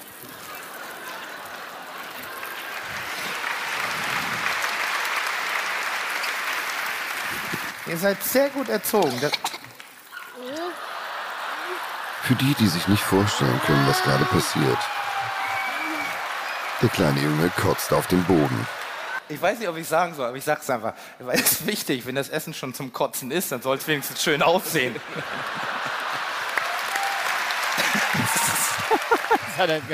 Das, das ist wirklich Das, das war so geil. Goldener Kamerapreisträger, Mr. Superkoch, dicke Hose hier, Eltern, ihr seid alle so blöd. Steht da und der Junge übt die ehrlichste Kritik, die reinste Form und kotzt, kotzt mir so schön vor die Füße, wie nur Kinder kotzen können. Danach hat er mir, er sich noch einmal über den Mund gewischt, grinste mich an, als ob es das Normalste der Welt wäre, einfach mal sein Essen kurz frei zu kotzen. Also, ich kann Kritik einstecken, nur das an der Stelle. Und jetzt bin ich Und, ruhig. und zwar von den Jüngsten und den Kleinsten. Ich begrüße äh, den nächsten Mann bei uns in der Runde und dann müssen wir mal auf das Thema Wein kurzzeitig zurückkommen. Bitte äh, begrüßt mit uns hier an unserer Fiete Gastro-Tafel bei OMR 22 Mr. Paul Ripke. Hallo. So, hallo, lieber Paul, äh, du bist, du fühlst dich ja sowieso wie zu Hause. Du warst schon ein paar Mal hier äh, dieses Jahr auf dieser Bühne. Äh, für all die, die nicht wissen, was dich und den Jochen Dreißigacker miteinander verbindet, sei so nett und äh, erzähl doch mal ganz kurz, was euch miteinander verbindet. Es ist kein Verbandskasten, so viel ist sicher. Radum. Die, ähm, wir haben einen Wein gemeinsam. Wir haben einen Wein zusammen gemacht. Jochen macht schon länger Weine, sehr gute Weine. Und dann bin ich mal zu ihm Fahrradfahren gegangen und habe ein sensationelles Team bei ihm kennengelernt. Der hat tatsächlich die größten Motherfucker, die je irgendwo gearbeitet haben, arbeiten alle bei 30 Acker. Vor allem da hinten an der Bühne. Was die gestern geleistet haben, war ziemlich verrückt. Ich habe das, da haben sich Szenen ange, also Online-Marketing-Werber haben Scheine hingeworfen und haben sich Flaschen aus der Theke rausgenommen. Das war Krieg gestern. Stimmt so, Am aber 30 kostet Acker doch eigentlich viel mehr. Stimmt erst recht. Unfassbar. Hunderter sind da geflogen. Gib mir mehr von dem Stoff. Die Leute haben sich gerissen um den Riesling. Ganz so schlimm war es für mich nicht. Ich durfte das in Ruhe mir anschauen und dann haben wir eigentlich äh, äh, uns auf den ersten Blick verliebt, weil es ist ja auch der schönste Win Winzer Deutschlands, wie ich es immer sage. Und, ja, ähm, hässlich ist er nett, das stimmt. Nee, ne? hässlich ist er nett. Und ähm, aus dieser Liebe wurde dann ein Wein, weil die Theresa, das ist die äh, Geschäftsführerin des VDP, was lustig ist, weil der VDP hasst Jochen Dreißigacker, muss man Wer? sagen. Der VDP, der Verband Deutscher Prädikatsweine. Danke. Die haben so ein Hitler-eskes äh, Logo oben am Abstand und, und das sind so do gute deutsche, richtige arische Weine und ähm, die mögen aber den Herrn Dreißigacker nicht, weil der mixt ja. Das ist ja ein, der macht Mezzo-Mix mit Wein, der küvetiert, sagt man, glaube ich, dazu. Und ähm, das mag der VDP nicht so sehr. Und die Geschäftsführerin vom VDP hat aber sich das Wortspiel ausgedacht, Parisling, was so simpel war, dass ich nicht drauf gekommen bin und auch sonst irgendwie gar niemand, auch Jochen nicht. Und dann habe ich ihn sofort angerufen und habe gesagt, wir machen jetzt Parisling. Und dann hat er Parisling gemacht und ich habe da Parisling draufgeschrieben. Und seitdem machen wir einen Wein zusammen. Und das äh, wollte ich schon immer mal sagen, erst recht auf einer Bühne, das ist ein guter Satz. Ich mache einen Wein mit dem besten Winzer Deutschlands. Also äh, zur Erklärung vielleicht nochmal Paris, das sind natürlich die Zusammensetzungen von Paul und Korrekt. und äh, dementsprechend macht das Sinn und mit Riesling erst recht. Äh, mir als großer Wortspiel-Fan gefällt es natürlich sehr, sehr gut. Ähm, ist es denn trotz alledem etwas gewesen, und die Frage geht natürlich auch ein bisschen mit an Jochen, wo du, wo du sagst, das ist jetzt was Verrücktes, das probieren wir jetzt einfach mal aus. Da übersehe ich mal, dass es ein bisschen klamaukig ist, oder würdest du von Anfang an gesagt haben, das hat gar nichts mit Klamauk zu tun, sondern das ist einfach eine ganz andere und vielleicht eine viel kreativere Art und Weise, mal an das Thema Weiß, Wein oder Wein heranzugehen.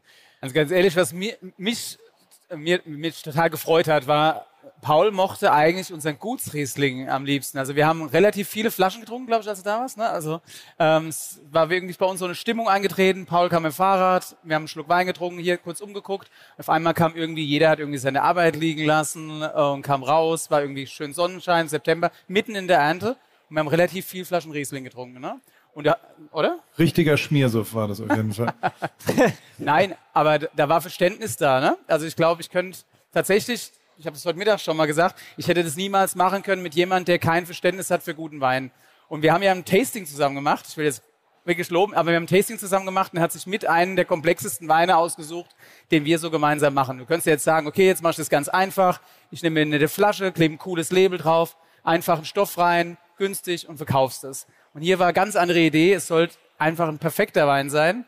Und das war äh, für mich Kracher. Das war sensationell. Ich habe gedacht, ich, hab- wenn ich wetten hätte können, einen Wein, wo ich gedacht hätte, den sucht man sich nicht aus im ersten Moment, hätte ich den genommen und den genau, den hat er sich ausgewählt. Ich bin quasi, mein Skill ist super gut, Wein zu trinken. Aber ist es denn, wie, wie lange hat es denn gedauert, dass ihr euch dann irgendwann in die Augen gucken konntet und sagt, das ist Drei jetzt Tage. der Wein.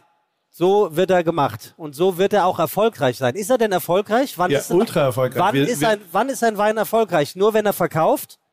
Naja, wenn das Ergebnis gut schmeckt. Also ähm, es hat vier Sekunden gedauert, weil wir einfach auf einen gezeigt haben und wir beide der Meinung waren, das ist sensationell.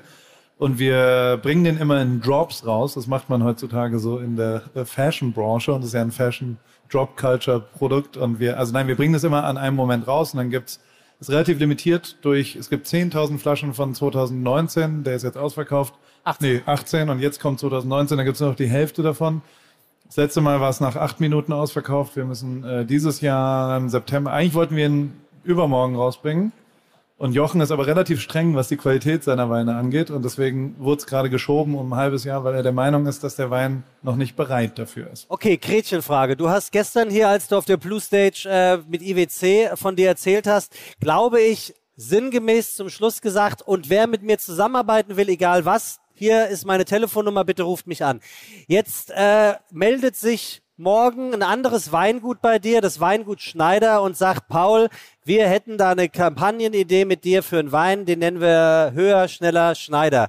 Ähm, würdest du sagen, finde ich geil, mache ich mit äh, und gehe fremd, oder bist du jetzt 30 Acker verheiratet, bis dass äh, die Rebe euch scheidet? Also erstens bis dass ist der, die Rebe euch scheidet. Ja. Das, äh? Ist das, nee? Höher, schneller, Schneider ist echt ein scheiß Wortwitz. Wenn ich das mal, also, Hier wenn die damit nur anrufen- scheiß Wortwitze. Das hat, nee, aber der ist ja nicht von dir hoffentlich, sondern es ist ein Wortwitz von denen, oder? Achso, nein, Das den habe ich mir jetzt oh. gerade eigentlich Entschuldige bitte. ad hoc ausgedacht. Das ist die sorry, Qualität, sorry. Das ist natürlich die ich sehr, sehr lustig. Podcast mitbringe. Mega, würde ich sofort machen, wenn ich schneide. Ah nee, heißt, okay. Also, äh, auf gar keinen Fall. Ich habe ein Tattoo. Äh, ich habe ein 30er Tattoo links Ja, hinten auf dem lässt Hintern. du dir von jedem, den Und- du liebst, eigentlich was tätowieren? Genau. Du hast Aber auch bisher habe ich Materia. zwei Leute wirklich geliebt. Materia und Jochen 30 Acker. Sauber. Und ich habe tatsächlich, war ein bisschen blöd, ich habe da Jochen tätowiert und nicht 30 Acker. Also, die Ehe. äh, Die ist für immer. Die ja. ist, Nie wieder werde ich irgendeinen Wein mit irgendwem außer Okay. Jochen 30 Alles klar. Im Gegensatz zu dir teilen wir diese Bühne, zumindest was die äh, Marken angeht. Und äh, ich begrüße jetzt gleich einen weiteren Gast in der Runde. Und Tim, wir spielen ja normalerweise zu Beginn der, äh, der äh, Episode Fide Gastro immer Wer bin ich? Ne? Wir alle wissen, Tim, du liebst dieses Spiel und aus dem Grund dachte ich mir, spielen wir das Spiel auch natürlich heute. Und bist du soweit? Hier kommt der erste Hinweis für den Gast, der jetzt gleich hier auf die Bühne kommt. Er ist gelernter Außenhandelskaufmann und studierter Betriebswirt. Ich muss die Bombe platzen lassen. Ich bin, Was? Ich bin ihm in die Arme gelaufen. Ach Mann. Aber ich sag ja nichts, die beiden wissen es ja nicht. Nee, aber du. Ach, Ich das habe mir, das. Mikro, ich hab mir das Mikro richten lassen und äh, bin ihm Ah. in die Arme gelaufen. Das müsst ihr besser vorbereiten. Also Aber müssen wir ich jetzt- freue mich. Jetzt müssen wir, also wir müssen es auch nicht spielen. Nee, doch, mach doch mal. Eine Stärke unseres Gastes, er verliert nie an Authentizität. An was? Er, ja, Ja. er übertreibt, wiegelt wortgewaltig ab, doch was aus ihm kommt, ist immer er pur. Ja. Er sagt so Sachen wie, unter den Einäugigen ist der Dreibeinige der König.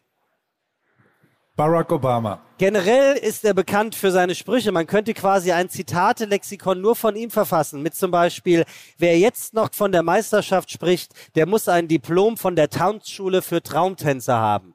Ja. Oder anlässlich einer Pressekonferenz als Big Boss bei RTL sagte er zu einem Kandidaten dieser Reality-Show, mit dem, was ihr nicht wisst, kann man eine Bibliothek füllen. Ich jon dir gleich mal in die Google, wenn du dein betriebswirtschaftliches Universitätsblabla weiter und nicht sein lässt. Denn ich habe kein Duden dabei und will es auch nicht hören. Ich habe nicht zugehört. Ist egal. Er ist ein Schwergewicht Ja, gewesen. gewesen, ja. Und zum Thema Essen kann man sagen, deftig mag er es, sprachlich wie kulinarisch. Er verbindet beides, redet gerne von sich als Stressfresser und erzählt die Geschichte von den brasilianischen Restaurants, in denen man eine Karte auf den Tisch gestellt bekommt. Eine Seite grün, die andere rot und solange grün aufgedeckt ist, so lange gibt es zu essen. Na, wollen wir ihn reinlassen oder was? Ja, Also, dann begrüßt doch bitte mal mit mir hier auf unserer Bühne bei OMR. Hier ist für uns alle Rainer Kallmund.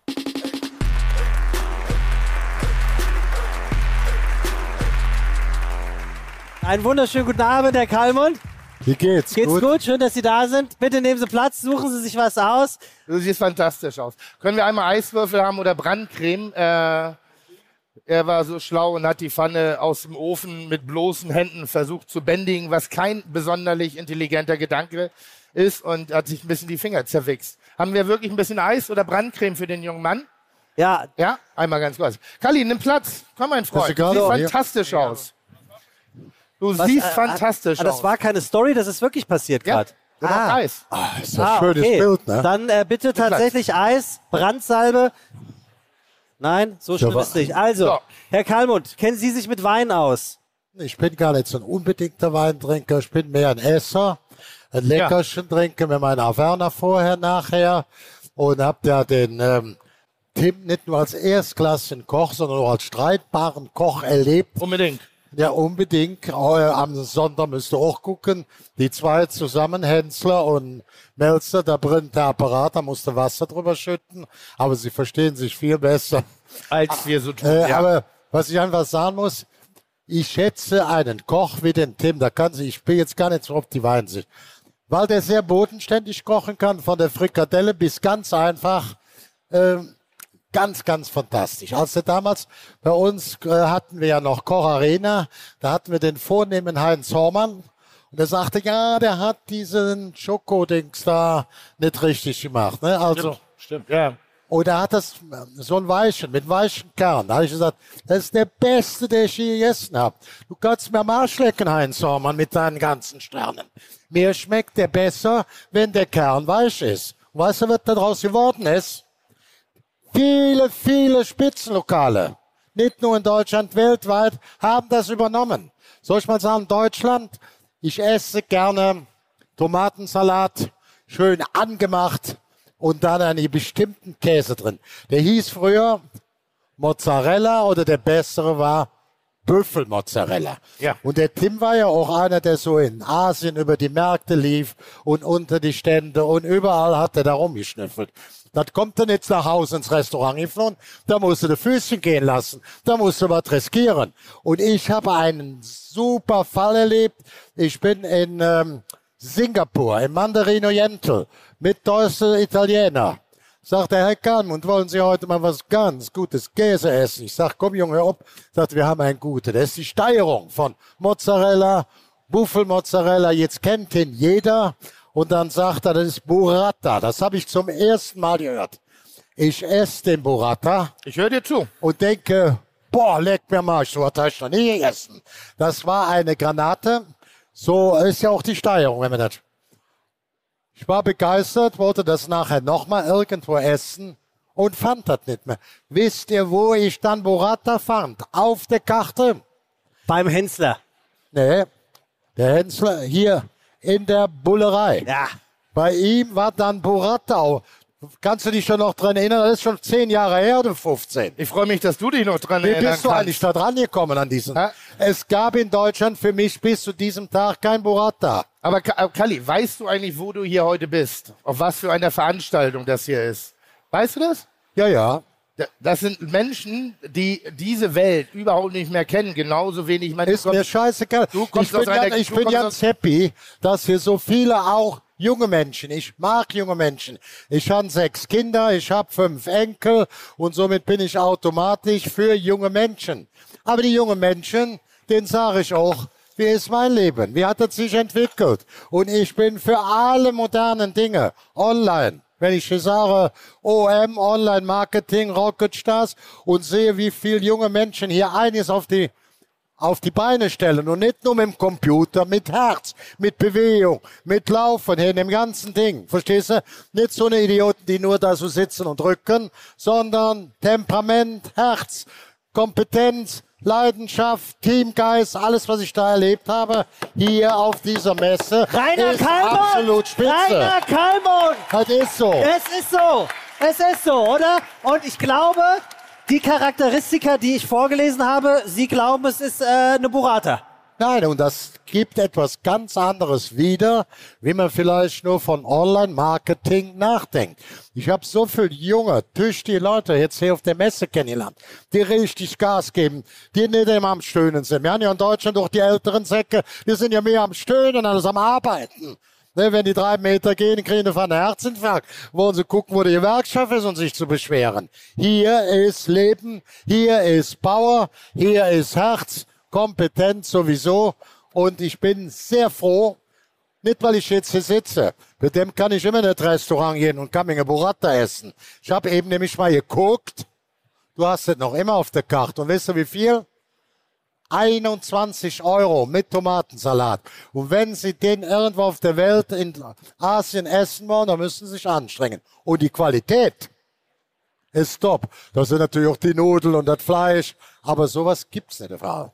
Okay, also das, das war auf alle Fälle, finde ich, schon mal ein sehr, sehr eindrucksvoller Vortrag, den wir äh, zu Beginn gehört haben. Also das bedeutet, es wird auf alle Fälle sehr unterhaltsam. Aber Herr Kalmund, ich bestehe da natürlich trotzdem so ein bisschen mit der nicht vorhandenen journalistischen Expertise drauf, dass wir trotzdem noch mal darüber sprechen, auch mit Jochen, um was es sich handeln könnte. Ich wiederhole das gerne nochmal. Ja. Inspiriert durch edle Hölzer, saftige Früchte, betörende Blüten, Blüten, frische Kräuter und pikante Gewürze spielt, Punkt, Punkt, Punkt, mit Aromen, die nachhaltig unsere Seele berühren. Also es müsste mindestens ein Ausleser, wenn nicht auch ein Bärenauslesewein sein. Das sagen Sie? Sag Her ich, Hervorragend. sag Hört- Und äh, Jochen? Hört sich noch einen großen, trockenen Burgunder an. Da muss man hier ein bisschen dein Mikrofon. So, was? Ich habe gesagt, das hört sich nach einem großen, trockenen Burgunder an. Ja, ihr seid beide ganz dicht dran. Das ist die auf Amazon erhältliche Duftkerze Chocolate Bakery. Oder? Das ist immer die Vorstellung, was man hat, weißt du? Also worauf ich hinaus will, ist dieses, ich nenne es jetzt mal ein bisschen provokant, Weinblabla, hm, schmeckt wie und überhaupt. Ist das auf eher ein Dummgebabble oder würdest, würdet ihr sagen, am Ende des Tages muss doch jeder für sich selber entscheiden, welche Art von Emotion es herauslässt und wenn es dann halt blumeresk mit weiß ich nicht was ist, dann ist das halt so. Weißt du, das Schönste ist, ob es ein Burrata ist oder ein gutes Stück Fleisch. Ich glaube, wenn du was Tolles hast, willst du das mit den Worten beschreiben, weil du einfach happy bist, glücklich bist, dass du tolle Qualität kriegst. Und da schreibst du Duftkerze damit, Burrata oder, gute, einen guten Wein. Ich glaube, zum Schluss geht es um Leidenschaft, auch da wieder Perfektion, Geschmack, Spaß, fertig. Tim, Tim, äh, würdest du dem zu, äh, zustimmen? Hast nicht zugehört. Ja. Gut, sehr gut. Erzähl uns doch bitte mal, was du jetzt so ein bisschen kochst, weil ich werde jetzt gleich mal anfangen, hier auch den Tisch einzudecken. Wir haben ja Gäste und wir wollen ja auch, Herr Kalmund, ich muss das fragen, Sie sind noch richtig am Essen, oder? Ich bin äh, am, am Tisch und am Teller besser wie am Herd. Okay, aber es ist... Also, aber ich kann ganz gut kochen und ich weiß, wo es herkommt, aber das sind eigentlich bei mir nicht so viel Fantasieküchen. Das heißt, ich habe mal das, das, das probiert und wenn mir das gelingt, das allen schmeckt, du kommst bei mir zu Besuch, dann überlege ich mal, was dir gefällt und dann habe ich, sagen wir mal, ein Repertoire, nur von, sagen wir mal, in der Richtung, ob das Fisch oder so ist, von vier, fünf Gänge, die kann ich aus dem Schlaf, die kann ich perfekt mit Zuckerrahmen, alles. Ich bin keine Starkkoch, aber wenn du aufstehst, Bin dann ich denkst du, verdammt und so nicht. Ja, das glaub Der ich. Kalli, der ist nicht nur gut, der kann auch gut kochen. und, und wie ist das? Es ist ja jetzt nun kein Geheimnis, dass Sie sich mehr oder weniger halbiert haben. Aber ist denn Ihr Appetit auch ein anderer geworden? Oder Nein. essen Sie noch genauso gerne und mit so viel Imbrunst und Leidenschaft wie eh und je? Ich bin ja jetzt der Dienstälteste in der Grille, Grill den Hänsel oder früher äh, äh, praktisch ähm, die Vorsendungen davon. Koch Arena? Koch Arena. Ähm, für mich ist so, dass ich nach wie vor genauso gerne esse, ob herzhaft, ob süß. Der einzige Vorteil, der da ist, ist das Sättigungsgefühl durch die Verkleinerung des Marens tritt früher ein. Aber ich verzichte auf nichts. Ich kann nur sagen, warum habe ich Idiot 20, 25 Jahre gewartet. Und ich kann Ihnen alle sagen, alle, von wichtigen Professoren, ob du trainierst, abnimmst, im Grunde genommen ab einem gewissen Alter, ab einem gewissen ähm, Gewicht gewinnt immer der Mr. Jojo. Selbst wenn du 20 Kilometer, 20 Kilo abnimmst und fährst nach Grönland und isst nur Fisch, nimmst du das nicht ab. Und ich habe das hier festgestellt. Ich habe zehn Kuren gemacht. Weißt du, wie viel ich abgenommen habe? 200 Kilo. Aber weißt du, wie viel ich wieder zugenommen habe? 280 oder 300. Und da hatte ich nachher das doppelte Gewicht. Ich hatte das Glück, dass ich verhältnismäßig immer gute Blutwerte habe. Der Nachteil, Schnappatmung nach 10 Meter. Ich konnte mit meiner äh, jüngsten Tochter oder Enkel nicht Federball spielen. Schnappatmung. Also das waren die großen Nachteile. Nicht genügend Beweglichkeit an sich, nicht genügend Kondition. Jetzt, nachdem ich die OP gemacht habe, ist es so, dass ich laufe, ich will nicht sagen wie ein Hase, aber nicht mehr wie ein dicker Bulle. Das muss ich sagen. Ich bin beweglich, ich genieße das Leben und kann nur sagen, gut, gut, gut, dass ich es gemacht habe. Ich würde es jedem empfehlen. Ich kann nur sagen, schade, dass ich es nicht früher gemacht haben. Aber es ist nie zu spät. Ja, ich würde mich gerne einschalten ins Gespräch, aber die Akustik ist hier so eine Katastrophe. Ich höre gar nichts. Ich habe nur gehört, äh, dass Kali, du hast 200 Kilo abgenommen. Ja, aber 280 wieder zugenommen. Also, Kumuliert in zehn Kuren. Hey, absoluter Respekt. Ich habe Ja. gesagt, ich habe in 20 Jahren zehn Kuren gemacht und dabei 200 Kilo abgenommen. Pro Kur 10.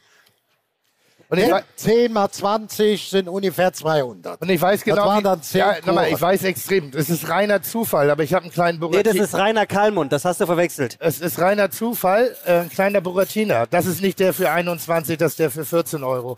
Ähm, So, was für Besteck machen wir? Messer, Gabel. Gut. Sag Ähm, das nicht so. Wir haben ja auch einen Vater, Löffel. Rainer. Ich habe mit Ja, meinem. Vater gerade äh, zu Weihnachten hatten wir ein schönes Familienfest. Mein Vater ist auch ein bisschen kräftiger geworden und äh, er machte auch den Eindruck eines nicht mehr ganz so eines nicht mehr ganz so gesundheitlichen Zustandes.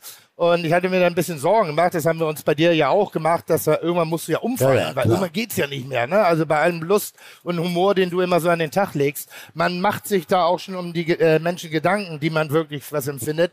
Und ich habe meinen Vater relativ brutal äh, zwei Umschläge in die Hand gedrückt und habe gesagt, im, im Umschlag eins ist ein Gutschein für einen Grabstein, den wir dieses Jahr gemeinsam miteinander aussuchen. Oh. Und ein Gutschein im Umschlag zwei ist ein Gutschein für eine Kur, die wir gemeinsam machen. Er hat sich Gott sei Dank für die Kur entschieden und ähm, äh, äh, ein Shoutout an meinen Papa, der jetzt seit Jahresbeginn zwölf Kilo verloren hat durch eigentlich ein bisschen Disziplin, ein, ein, ein tolles Lebensgefühl wieder ausstrahlt, eine Energie ausstrahlt, gerade Urlaub macht äh, hier in der Gegend und äh, bin sehr, sehr stolz auf meinen Vater und ich bin wahnsinnig stolz eben auf Rainer, der genau diesen Prozess auch durchgegangen ist, weil du hättest auch einfach platzen können. Das wäre der einfache Weg gewesen an der Ja, Stelle. ja, ja. Du hast dich dagegen entschieden und Der das ist kein, Klassiker, das ist kein leichter und kein lustiger Weg, den du gegangen bist. Also deshalb absoluten Respekt an alle Leute, die sich da mal zusammen machen und echt ganz toll.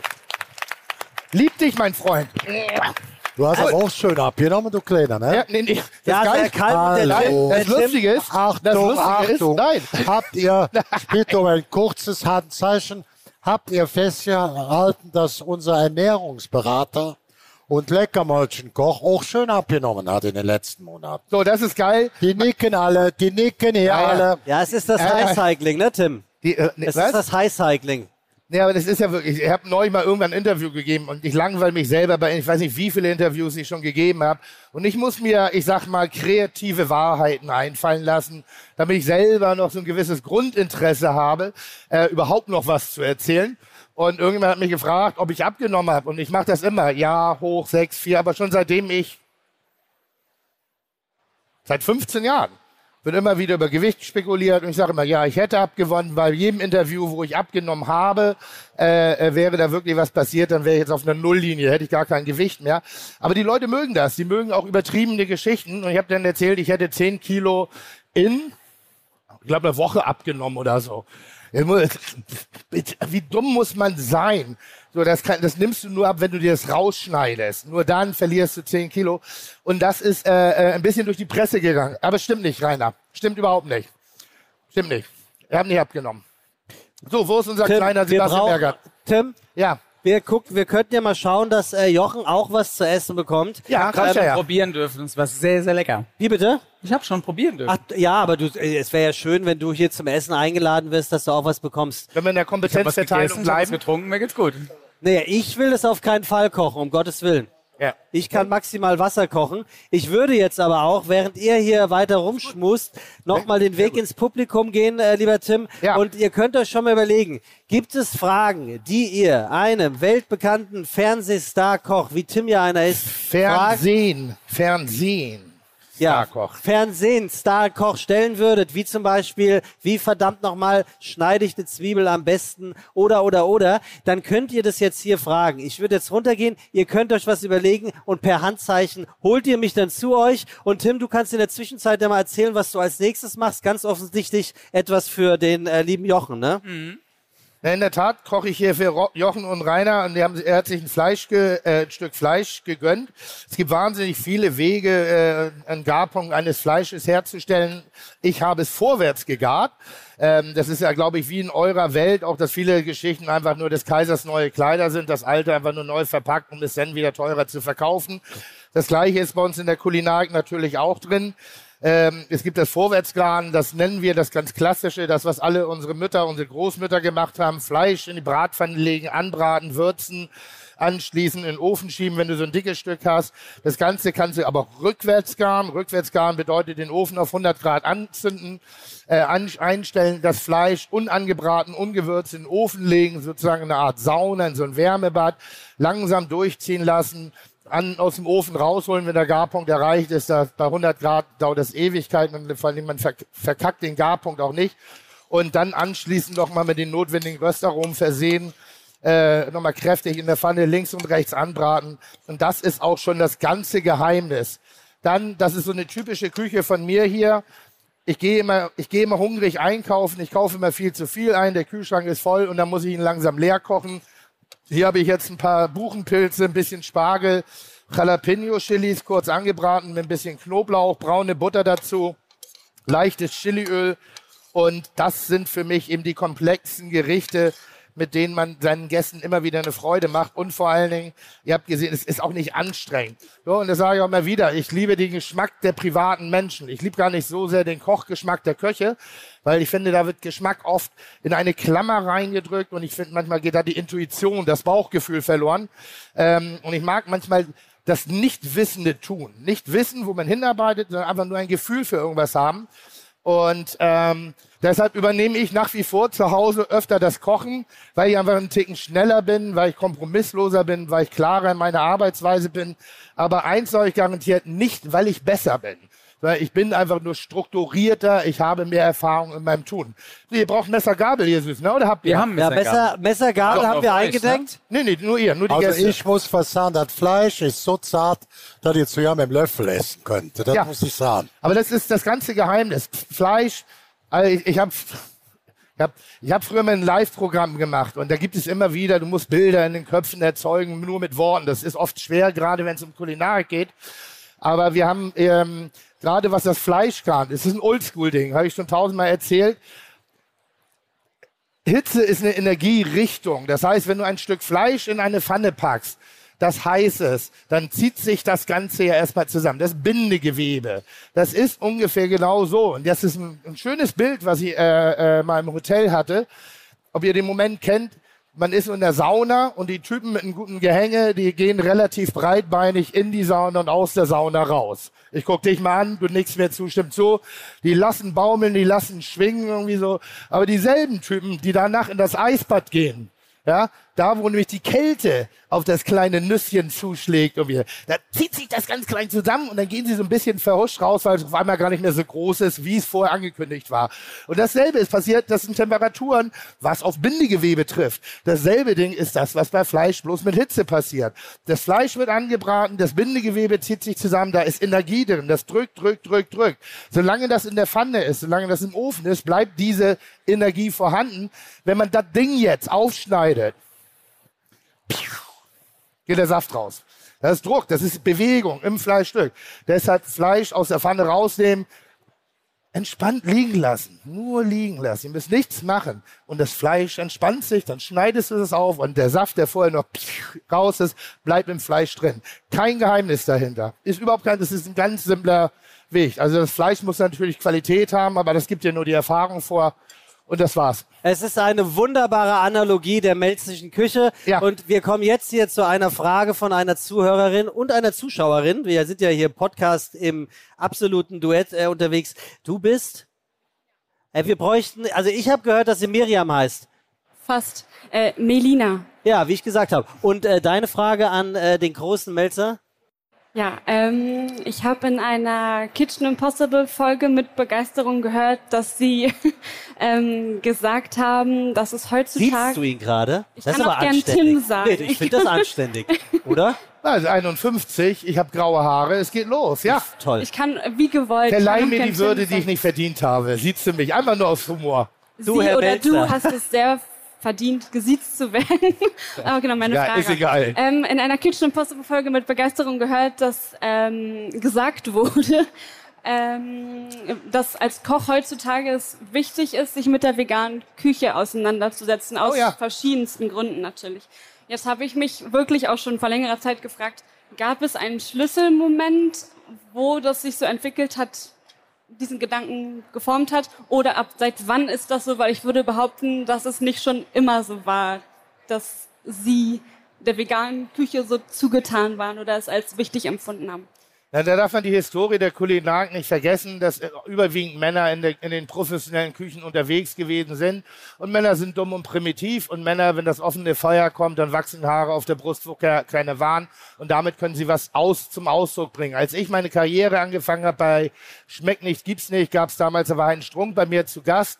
Und es hieß Fleisch, und der hat ein Buch geschrieben, Fleisch ist mein Gemüse. Und so, ja, geil, Fleisch ist mein Gemüse. Und das fanden wir alle lustig und drollig, weil es was ausgemacht hat. Ich bin damals angetreten, um Männer oder generell, ich habe überhaupt kein Mann-Frau-Bild im Kopf, gar nicht, Nullinger. Untenrum ja, obenrum auch ein bisschen, aber nicht von den Fertigkeiten, nicht von den Fähigkeiten, nicht vom Können. Und ähm, mein, mein Ansatz war ja, dass wir sagen, kochen sollte jeder können, kochen sollte sich jeder begeistern. Und es hieß immer, Männer könnten nicht kochen. Was für ein Schwachsinn. Ab spätestens April brennen die Vorhöfe Deutschlands, die Gärten. Es ist Kohle da, offenes Feuer und es wird gegrillt. Grillen ist Kochen. Also habe ich dieses Bild des Fleisches sehr stark penetriert, um Männer dafür zu begeistern, was ich mache, um Männer in die heimischen Küchen zu kriegen, um Männern deutlich zu machen, sie können kochen. Das ist 15 Jahre her. Gott sei Dank rennt die Zeit gerade so schnell. 15 Jahre klingt nicht nach viel, aber was wir gerade an sprachlichen, an, an, an, an gesellschaftlichen Veränderungen in so kurzer Zeit durchmachen, das ist wirklich krass. Und jetzt ganz kurz, um die auf die vegane Frage. Es gibt eine einzige Sache, die mich an der veganen oder vegetarischen Küche ankotzt, dass sie genannt wird, dass sie einen Namen braucht. So, Pommes, Pommes Ketchup ist veganes Essen. Das ist das bekannteste, das beliebteste vegane Essen. Warum muss, also warum müssen wir es noch nennen? Und wir Köche haben die, die Entwicklung für Jahre verhindert und wir haben sie jahrelang blockiert, weil wir dumm sind. Hat aber jetzt, ich habe eine Sache und jetzt denke ich mal als Unternehmer, ähm, wenn ich euch langweile, sagt ihr, ne? Okay. Ähm, als Unternehmer, ich habe einen Versuch gestartet zwischen Lockdown 1 und Lockdown 2 mit der Bullerei und ich wollte einen veganen, ich hab, bin ja sehr bekannt für Fleisch. Alle denken, ich bin ein Prolet, ich mache nur dicke Fleischlappen. Da, das liegt daran, wir präsentieren das auch schön. Wir haben so viel schöne Dinge bei uns zu entdecken in dem Laden. Ich hatte eine weibliche Küchenchefin, ähm, würde gerne mehr weibliche äh, Mitarbeiter haben, weil die eine ganz besondere Art haben zu kochen. Und ich habe das, äh, das, das, den vorderen Teil, der nennt sich Deli, hab ich, haben wir dann das schwarze Schaf genannt. Das schwarze Schaf war ein veganes Restaurant. Und wir sind da mit sehr, sehr breiter Brust, mit viel Stolz rangegangen und wollten einfach fröhliche, äh, äh, voluminöse, kräftige vegane und vegetarische Küche anbieten, ohne Dinkel, ohne Bulgur, ohne Vollkorn, ohne äh, äh, äh, äh. weil nur weil ich Veganer bin, muss ich mir ja keine Verstopfung anessen. So, das ist das ist meine Welt. Da bin ich nach wie vor assi. Aber äh, das Problem war, das Essen hat überhaupt kein, das war richtig, es kam richtig gut an. Jetzt gibt es aber ein Problem bei Veganern und Vegetariern oder Menschen, die sich generell für eine etwas bewusstere Ernährung entscheiden. Die saufen nicht. Die saufen nicht. Wir haben, den wir haben den Umsatz nicht hingekriegt. Essensumsatz war genauso wie vorher. Die haben vergessen zu saufen und ich bin ein Gastronom. Ich habe 100 Mitarbeiter. Die muss ich bezahlen. Der Scheiß hat richtig Kohle gekostet. Ich sag euch eins, wenn die Veganer mehr saufen, mehr bumsen, mehr Lust am Leben ausstrahlen würden, Oha. ja, da würde das, Oha. ja, ist so, Oh. ist so. Oh, Was das Saufen angeht, ist das deutlich. Das ist eine Mammut-Herausforderung. Nicht inhaltlich, nicht weil wir nicht mehr wollen, nicht weil die Gäste nicht bereit. Das ist Quatsch. Das, das, ist, das ist wie Schwarz-Weiß-Fernsehen. Das war mal so, haben wir alle unseren Teil zu beigetragen. Die Welt ist, bewegt sich. Und vielleicht erreiche ich, vielleicht wird das meine Lebensaufgabe, dass ich die Veganer zu Säufern mache. Kennst So, du, Vegan kennst du Veganer, die trinken, Jochen? Selbstverständlich. Also du kennst Veganer, die trinken. Eventuell tut ihr beide, Achtung, euch zusammen, Tim und äh, Jochen, und macht einen veganen Wein fürs Deli, wo es nur veganes Essen gibt. Und dann macht ihr so ein richtig schönes Opening, wo nur gesoffen wird. Ja. Ja, unsere Weine sind immer vegan. Also nochmal, entschuldigt das Klischee. Ich weiß ne? es war, natürlich. Das war jetzt natürlich, ich muss überzeichnen, aber das ist, weil ich setze mich mit solchen Dingen aus. So viele Dinge machen keinen Sinn heutzutage mehr. Aber der Prozess gerade in diesen irdischen Sachen, die wir alle machen, so, ähm, die dauern Ticken länger. Das ist nicht ein Schalter umlegen, sondern das ist gesamtheitlich, es ist gesellschaftlich anzuschauen. Ähm, das macht Gründe, ich, keiner ist dagegen, aber ich habe hinter meinem Unternehmen einen Gedanken, ich muss meine Familie ernähren. Und wenn ich das irgendwann nicht mehr machen muss, dann kann ich vielleicht mal drauf scheißen. Aber momentan geht's noch nicht und ich muss Kompromisse in meinem Leben machen, aber mit immer kleineren Kompromissen, dass ich immer weiter nach vorne komme. Und du, ein Koch, der heutzutage noch sagt, das ist nichts für mich, ist ein unfassbar dummer, dummer, dummer Koch. Der ist so wie ich in eurer Welt. Ich bin unfassbar dumm, wenn ich das Handtaschenverkauf in Teilstücken im Internet nicht begreife. Es muss einen Grund geben, nur weil ich den nicht verstehe, heißt das nicht, dass es keinen Grund gibt. Weißt du, was ich meine? So. Also, vielen Dank für die tolle Frage, vielen Dank für die Antwort, Tim. Ich halte dich überhaupt nicht für dumm, das muss ich an der Stelle mal sagen. Wir kommen zur nächsten Frage. Übrigens auch gerne an äh, Rainer Kallmund oder Jochen Dreißigacker, nicht, dass nur der arme Tim hier redet. Äh, ich hätte gerne noch einen Pilz und ich hätte gerne eine Serviette für Tim, damit er sich die Stirn abputzen kann. Und äh, deine Frage hätte ich auch gern gehört. Wer bist du überhaupt? Äh, Tamara, Du bist Tamara, hervorragend. Äh, ich wollte willkommen. eigentlich nur fragen, weil es von hier unten unfassbar gut riecht, ob noch ein Probierteller über ist. Ich würd und was ich abgeben. was davon haben könnte. Ah, gar nicht. Guck mal.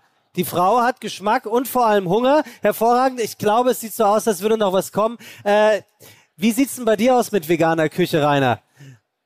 Bist Ja, du, ich hätte also, mir das vor 20 Jahren gar nicht vorstellen können. Ich muss sagen, ob es so ein bisschen mit der Operation zu tun hat, aber auch mit der Entwicklung der Küche. Wenn Sie dieses Gericht jetzt von Tim auf den Tisch gestellt bekommen, da sehen Sie ein fantastisches Fleisch. Sehr mild, sehr zart, sehr geschmacksvoll.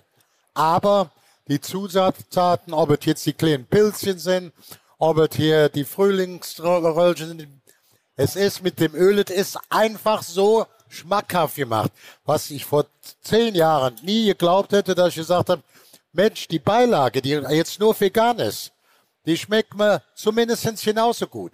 Wenn mir jetzt einer das Fleisch wegnimmt, sagt, ist hier die Beilage, die ist vegan, würde ich die locker, gerne, ohne Schmerzen, ohne Ärger runterputzen. Das wäre für mir vor zehn Jahren nicht denkbar gewesen. Siehste, das Rainer, macht, das ich- macht ein Teil der OP, der Umstellung sein, also nicht gezielt vom Kopf, ist einfach so. Und hier, was die, die junge Dame probiert ja jetzt, was hier serviert wird, das ist sicherlich an Fleisch, nicht zu toppen, zart, schmackhaft, wirklich fantastisch. Aber die Beilage, ob es nun jetzt Spargel ist, ob es die, ob es die ähm, ah, du gehst aber auch wirklich liebevoll und sehr sagen, gut in Szene gesetzt dann, damit oder die, um. Die kleinen grünen Zwiebeln. Das schmeckt mir dann hervorragend. Ich hätte jetzt, weißt du, Tim, ja kein Verlust. Früher hätte ich mir das gar nicht vorstellen können. Nehmen wir das Fleisch weg und ess nur mal die Beilage, die ja jetzt sehr vegan ist, mit dem, mit dem Ja. Olivenöl und alles. Hab Es noch- ist spitze. Und dann sage ich nicht, jetzt muss ich vegan essen, schmeckt Ja, mir. geschmacklich sowieso. Geschmacklich brauchen wir kaum Fleisch. Wir, also da gibt's noch einen anderen Grund dahinter, warum wir uns manchmal schwer damit tun und glauben, dass was fehlt. Wir werden von klein auf auf Beißen äh, äh, erzogen. Das heißt, wir lernen das Gefühl im Mund, auf was rumzukauen. So, und das ist manchmal, es gibt wenig Lebensmittel der, der, der äh, Gemüseherkunft oder so, die einem diese Konsistenz anbieten. Und das irritiert im Mund und sorgt dann dafür, dass der Kopf sagt, da fehlt mir was. Deshalb bieten wir gerne immer Pilze an, die wir zumindest schnitzelähnlich in der Konsistenz herstellen können, weil damit wollen wir nicht den Gast verarschen, sondern das Hirn überlisten. Das geschmacklich hat man noch nie was vermisst. Du brauchst kein Fleisch, um Geschmack herzustellen. Das ist totaler Blödsinn. Es gibt einen, einen fünften und sechsten Geschmack. Äh, Der allgemeine ist jetzt inzwischen bekannt, das ist Umami und der sechste ist Fett. Tierische Fette sind schon lecker. So, lecker auf einer subtilen Art und Weise. Die bedienen deinen Mund anders als ein reines Olivenöl oder ein Nussöl oder solche Sachen. Und das sind Thematiken, mit denen man sich auseinandersetzen muss, wenn man nicht nur ein Koch sein will, der lecker Gemüse kocht, sondern wenn man gesellschaftlich wirklich relevant arbeitet. Das ist auch der Grund für die ganzen Fleischersatzprodukte, die ja von, von dem Aspekt des Fußabdruckes ja auch keinen Sinn machen. Das ist two wrongs doesn't make one right. Also heißt irgendwie nur, weil das ein anderer Fehler ist, müssen wir den auch nicht zelebrieren. Wir müssen uns erziehen, wir brauchen kein Fleisch. Wir brauchen es nicht. Es ist keine Notwendigkeit dafür da.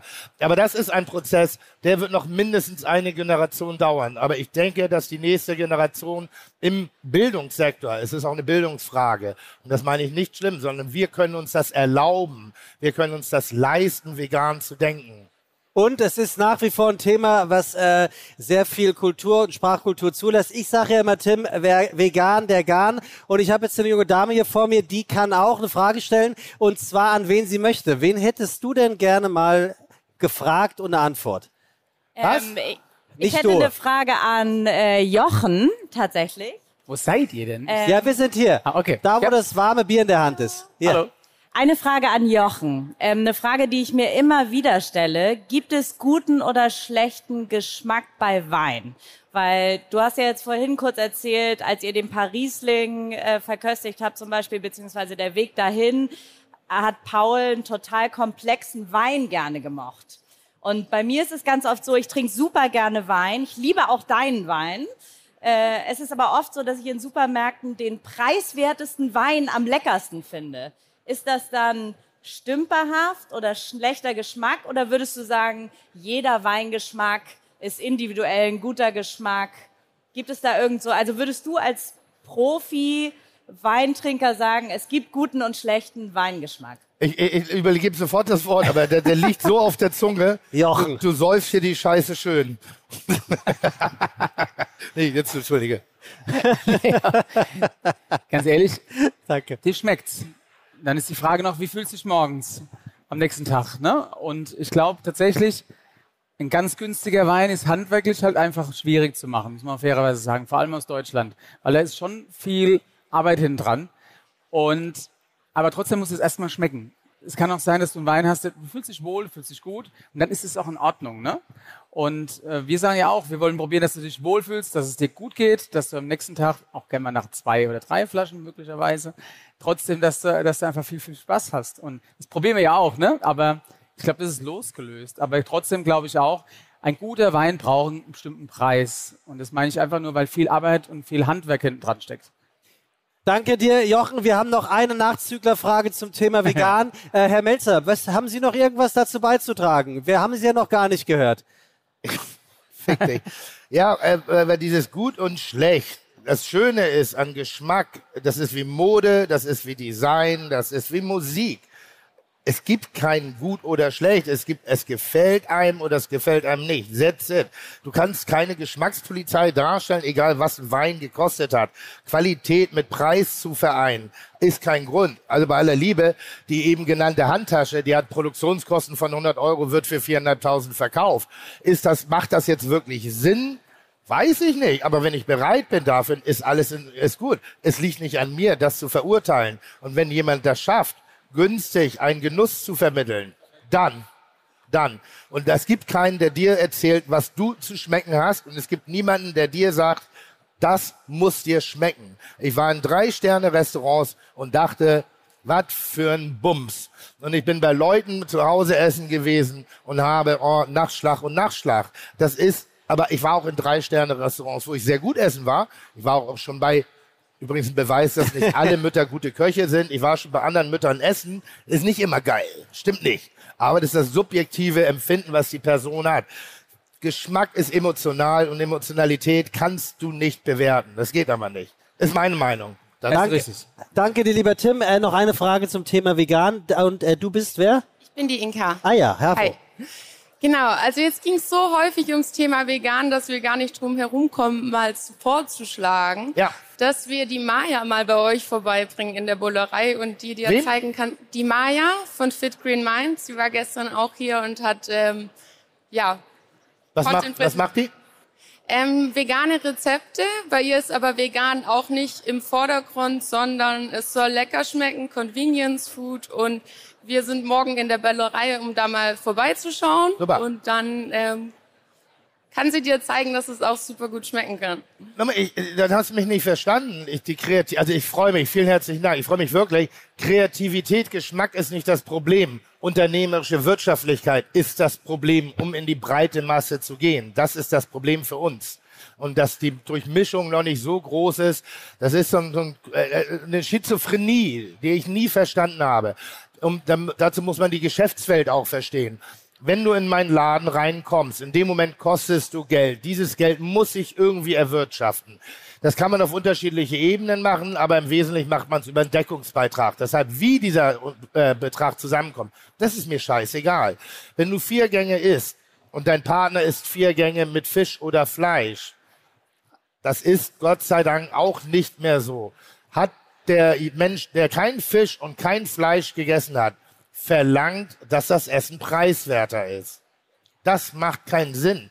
Ich muss dezidierter, ich muss intelligenter arbeiten, ich muss Geschmack anders herstellen, weil ich diese visuelle Kraft eines Lappen Fleisches mit ein bisschen Rosmarin nicht habe. Das, der Moment, wo der Teller serviert wird, der muss ich, der muss ich geil machen auf das Essen. Und das ist schwerer. Das ist diese Opulenz. Und deshalb gibt es auch keinen Grund dafür, warum vegane Gerichte preiswerter sein sollten als Fleisch. Das macht keinen Grund. Es gibt keinen Grund dafür. Und Kreativität ist doch bei den Köchen. Der, der Geschmack ist immer, das hat, das hat Rainer so schön gesagt, der Geschmack ist in den Bei, der Geschmack ist in den Beilagen. Der, die Kreativität ist in den Beilagen. Ein, ein Stück Fleisch kann jeder Schimpanse grillen. Aber die Zusammenführung von unterschiedlichen Aromen, Produkten, die miteinander zu verbinden und im Mund so ein bisschen machen zu lassen, das ist halt die Schwierigkeit. Und das ist die, Be ich mache ja kein Steak mit Lammkotelett. Ich mache Steak mit Gemüse, weil die Kreativität ist da. Essen. Die Idee, wie man das wirtschaftlich hat, nicht? Doch, das das ist eine Herausforderung. hervorragend. Wenn ihr da eine Idee habt, höre ich mir das noch lieber an. Aber ich höre mir das sowieso gerne an. Ist das ein endliches oder unendliches Thema vegan? Also meinst du, es wird jedes Mal noch über die nächsten Jahre und Jahrzehnte genau in diese, ich nenne es jetzt mal undis äh, despektierlich Diskussionen äh, münden oder wird es sich irgendwann normalisiert äh, haben? Äh, grund, grundsätzlich muss man sagen, dass ja auch diese ganze Nachhaltigkeitsdiskussion ein echtes Luxus, eine echte Luxusdiskussion einer wissenden und habenden Gesellschaftsebene ist, äh, ähm, die sich bewusster sein können über bestimmte Dinge, wie sie sich in, in ihrem Kontext zur Umwelt verhalten sollen. Und das wird immer eine gewisse Trennung sein. Es wird nie die Masse sein. Das ist nicht die Schwarmintelligenz. Das sind immer die, die Leute, die hier rumlaufen. Man glaubt, das ist der Mittelpunkt der Erde. Ja? Fahrt 20 Meter Richtung äh, Grindel runter. Interessiert sich kein Schwein für das, was hier gerade passiert. Das ist, das ist wichtig, dass diese Köpfe zusammen sind und Dinge verändern und bewegen. Aber es wird immer Veränderungen geben im Leben. Ob, ich hoffe aber, dass irgendwann mal, vielleicht können wir das mal machen. Ich glaube, derjenige, der einen intelligenten Begriff, einen sexy Begriff für vegane Küche erfindet, der wird Millionär. Das ist wie Milliardär. Das ist wie Typ, der Typ, wenn es mal einen Menschen geben würde, anerkannt, eine Diät, die genau in ihrer Isolation nachhaltig funktioniert. Milliardär. Das ist so, ich habe viele Menschen fürs Kochen begeistert oder für die Welt der Küche. War das immer geil? War es immer gleich auf dem Top-Niveau? Nein. War es immer cool? Nein. Aber ich habe die, Kü die Welt der Küche geöffnet als einer von vielen. In Berlin bin ich unter Polizeischutz aufgetreten. Als Koch. Ich bin als Koch unter Polizeischutz aufgetreten. Da war die erste Reihe durchsetzt mit Leuten vom Sicherheitsdienst, die jederzeit auf die Bühne gestürmt werden, weil ich, weil ich bedroht worden bin. Man wollte mir an die Wäsche, weil ich Fleisch zubereite. Und ich hoffe, dass das vorbei ist. Ich hoffe, dass wir in die Kommunikation gehen, dass wir die Begeisterung, warum, und es ist notwendig, wir müssen so denken aber auch verstehen, warum nicht jeder sofort aus dem Schlüpper springen kann und sagt, juhu, ab morgen mache ich das. Das ist komplex, die Welt aber, ist komplex. Aber auch das, auch das ist ja etwas, was hier, ja, kann man, da kann man natürlich auch gerne mal in die Hände klatschen, das sehe ich ganz genauso. Äh, der Herr Kalmund muss demnächst bald gehen, Tim, deswegen äh, würde ich Die gehen gerne noch, alle. Wie bitte? Die gehen alle. Nee, er ist auf Tier. Er hat nur weggebracht, aber Also, da ist er schon ist wieder. er wieder. Äh, Also. Herr Kalmund, wir haben ja gerade äh, gehört ähm, von der Dame im Publikum, ähm, dass sie manchmal vermeintlich zu einem etwas günstigeren Wein äh, greift und äh, der Jochen hat dann gesagt, naja, wie geht's denn deinem Kopf am nächsten Tag? Haben Sie äh, im, im, als Sie noch als Manager im Fußballbusiness äh, unterwegs gewesen sind, äh, ähnliches mal erfahren, also dass Sie einen Spieler gekauft haben, von dem Sie gedacht haben, Sie dürfen auch gerne Namen nennen, ähm, der ist sein Geld auf alle Fälle wert und am Ende war es totaler Rohrkrepierer? Ja, da gibt's mal einen Spieler, der hieß Chris. Wir hatten Weihnachten äh, oder mit dem Neubeginn des neuen Jahres sind uns alle Vorstopper ausgefallen. Jens Nowotny überragend, Weltklasse, Kreuzbandriss. Lucio war im Krankenhaus in den USA, Weltklasse. Dann verletzt sich der Dritte. Und ich sag, Mensch, Juan Fieger, der mächtigste Spielerberater, ich will das mal so ganz einfach sagen, sagt er, ja, wir haben noch drei Tage bis Transferschluss im Winter. Der kam hier angereist. Oh, Kapitän mit Bälle Horizonte, Meister, hat alles gestimmt. So, ja, da haben wir jetzt erstes Spiel, der ging auch richtig zur Sache. Zweite Halbzeit war ein argentinischer Nationalspieler, dem hat er mit dem Einsatz im eigenen Spieler das hier Kammbein gebrochen und so ging das weiter. Nach zwei Spielen konnten wir diesen Spieler nicht mehr einsetzen. Ich bin da zu dem Lucio ins Krankenhaus, sag ich, habe ich den falschen Spieler geholt? Ist das der gar nicht? Der konnte gar nicht mehr erkennen. Und wisst ihr, was passiert? Den haben wir dann ja nur ausgeliehen, am Schluss der Saison abgegeben nach Olympique Lyon. Dieser Spieler hieß Chris, könnt ihr nachsehen. Der wurde dann mit Olympique Lyon fünfmal Meister und wann wurde zum größten Spieler geehrt in einem Vierjahresrhythmus. Chris Besema, Chris Ribery. Also in vier Jahren wurde einmal Ribery, Bezimmer und Chris zweimal ausgezeichnet. Und bei uns, ich habe mich schon geärgert, die Presse hat geschrieben, wo hat der Kalli den verpflichtet? Bestimmt an der Copacabana. Der kann ja gar kein Fußball spielen. Und so ein Spieler in der, mit den heutigen Medien ist das am nächsten Tag natürlich auch in seinem Land, in den Medien, bei der Familie. Dann fehlt das Selbstvertrauen und dann geht gar nichts mehr. Nur noch mal für die eine junge Frau. Ich esse gerne Fleisch, gerne Fisch. Und das ist hier ein fantastisches Menü vom, ähm, hier, vor der Ostertill ist er weg. So, Tim, da muss ich sagen, gucken Sie. Am meisten sind weg die Tomaten mit dem Burrata. Burrata ist heute erschwinglich, früher nicht. Die große Portion kostet 21. Hier. Dann haben wir über Fleisch gesprochen. Ein fantastisches Fleisch. Ich esse gerne Fleisch. Aber hier der Spargel, die kleinen äh, Champignons, dann das Grünfutter dazwischen mit dem schönen Animacht im Öl. Seht ihr, was ich mehr gegessen habe? Es hat mir besser geschmeckt. Und das hat sich ja auch verändert. Diese vegane Küche hat sich eindeutig verändert, ist für mich fleischfressende Pflanze von früher schmackhafter geworden. Und ich glaube, es hängt doch nicht nur mit der OP zusammen. Ich kann heute sagen, ich esse das vegane Grünzeug oder rote Zeug, Tomaten mit Liebe. Zum Wein als letztes noch. Hier gab es den großen Weinbar, du kennst ihn noch, Karl Stiele. Wenn Pokalspiel war, hat Karl Stiele in seinen teuersten Weinkeller von Berlin eingeladen. Und ich hatte etwas an mir. Ich konnte bis 30, 50 Euro oder vielleicht 100. Sagte, Mensch, du hast ja einen Geschmack. Sensationell. Dann kamen die teureren Weine, die richtig teuren. So eine Flasche wie ein kleines Auto. Oh, oh, nee. Der sagt immer, das, das ist der Kost, wie, wie die Gebrauchtwaren. Ich sag, mir schmeckt das Zeug nicht. Das schmeckt mir gar nicht weg damit. Ich hatte dann einen Geschmack. Das würde ich jetzt nicht gerne hören, aber bis 30, 50 Euro hatte ich auch immer im Schritt das Richtige. Danach gesagt, abräumen. Abräumen. Ist das was, was man dann persönlich nimmt? Auch die Frage an dich, Jochen? Oder äh, ist es dann wirklich nicht die Frage äh, des Geldes, des vermeintlichen Wertes, sondern wirklich Geschmack? Tim nennt es Emotion, Nein, ich würde, Umgebung. Ich würde so einen teuren Wein nicht trinken, hat er dann ein paar tausend Euro die Flasche kostet. Das hat ja dann Karl Stühle ausgelegt. Und ich musste sagen, der Wein schmeckt mir nicht so gut wie die vorherigen Flaschen. Die vorherigen haben nur wenige Prozente gekostet von dem. Wenn ich nach Napa Valley gehe, da hast du da ähm, Robert Mondavi, auf der anderen Seite Rothschild. Die machen beispielsweise den Opus One. Da zahlst du 350 Euro. Wenn ich genau einen, Wein, einen Weinstrauch weiterfahre, ist ein bekanntes, ich sag jetzt nicht auch die Weingüter, der kostet nur ein Drittel, selbe Wein, selbe Sonne, selbe Wind, selbe Rehen. Ja, Da, da würde ich das aber, schmeckt mir mindestens da würde ich aber gerne mal den Experten Ja, doch, Preisiganger. doch, doch, doch, doch. Jochen, Ist Ja, ja, aber, Jochen, aber, geht- aber du kannst ja Steffen Hensler erkennen, dass gute Lebensmittel nicht immer gleich auch zu kulinarischem Hochgenuss führen, ne? Ja, Und der aber- Wein ist dann übrigens auch mit 98, Jo- Jochen, red 99 einfach. Du musst einfach Sparkerstimmen. einfach Hallo, reingrätschen. der ist mit 98, 99 Sparkerstimmen ausgezeichnet. Da bin ich kein Fachmann, Ja, die sodass sind ich ja dann wurscht. sage, Die sind ja wurscht. Bitte? Ich finde, die Punkte sind ja erstmal wurscht. Sondern die Frage ist immer, wie geht's dir? Was willst du haben in dem Moment?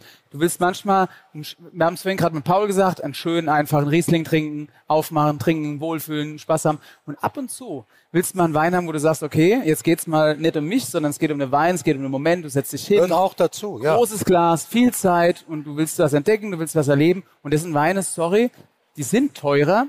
Und die Frage ist, bis, wie hin, bis wohin ist der Wert, wo du sagst, es ist mir es wert? Und ich finde auch da, das musst du für dich feststellen. Ne? ich spreche ja nicht über den Preis, ich schmeck, sage, wie es mir schmeckt. Du musst Also immer sagen, ja- ich finde, du darfst nie, ich, es geht immer darum, den richtigen Wein für den richtigen Moment.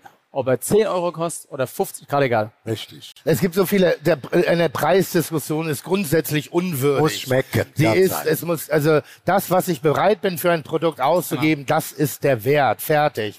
Und ob das jetzt irgendwie 1203 Euro, 4 Euro oder so, das ist egal. Wir haben damals, als ich angefangen habe mit meinem ersten Restaurant im Weißen Haus, ist so ein ganz zauberhaftes kleines Kapitänshäuschen hier unten am Hafen. Ähm, und wir haben das Schicksal erlitten. Wir haben ein Elb-Restaurant ohne Elbblick gehabt, wo alle schon gesagt haben, bist du richtig dumm? Und ich dachte, nee, ich dachte, ich bin richtig geil und die Leute kommen sowieso. Das passierte nicht. Also musste ich unternehmerisch kreative Ideen entwickeln. Und eins meiner, ein, ein, eine Idee, die ist durch einen Zufall entstanden. Da waren zwei Gäste bei mir. Wir liefen Gefahr, Nullrunde zu haben. Kein einzigen Gast im ganzen Restaurant. Und dann kamen zwei Gäste rein und die wollten dann irgendwie Nudel und, keine Ahnung, Salat haben. Also Umsatz war egal. Ich hatte aber den ganzen Tag Mise vorbereitet und bin dann rausgegangen, habe gefragt, ob ich was für sie kochen darf. Weil bevor ich es den Schweinen gebe, gebe ich es lieber euch. War meine Aussage, da war ich ein bisschen übermotiviert. Soll heißen, bevor ich es wegschmeiße, in den Nassmüll reinbringe, was dann an Schweine verfüttert wird, verschenke ich doch lieber mein Essen, als dass es einfach nirgends mehr zum Einsatz kommt. Die haben gegessen, danach fragten sie, was sollen sie denn bezahlen? Und ich habe gesagt, das, was es euch wert war, weil ihr habt mir ein Geschenk gegeben, ich durfte für euch kochen, ich hatte eine Aufgabe. Das war das Schönste für mich an dem Tag. Und daraus ist ein Konzept entstanden. Das heißt, bei uns konnte man über zwei Jahre für das Essen bezahlen, was man wollte. Nicht für die Getränke, da wissen wir alle, Alkohol hat eine andere Wirkung als Essen. Und dann kam ein ganz spannender Effekt, der war super spannend. Wir hatten Aber die Menschen- Leute haben doch beschissen, oder? Ja, pass auf. Da gab es einen ganz spannenden Effekt. Menschen, die gute Küche gewohnt waren, die an ein Preisniveau von gehobenen Restaurants gewohnt waren, haben gehobene Preise bezahlt. Menschen, die eher in einer Pizzeria essen waren, junge Pärchen, Studenten oder ähnliche, die haben vielleicht nur 15, 20 Euro damals gegeben. Das war aber das Äquivalent wie für einen anderen 100 Euro. Das war mit derselben Wertschätzung bezahlt. Es gab ein einziges Mal in zwei Jahren einen Wichser, der das ausgenutzt hat. Der hatte äh, ein Werbemensch, der hatte eine Werbeagentur. Ich nenne den Namen nicht, weil es auch blödsinnig ist.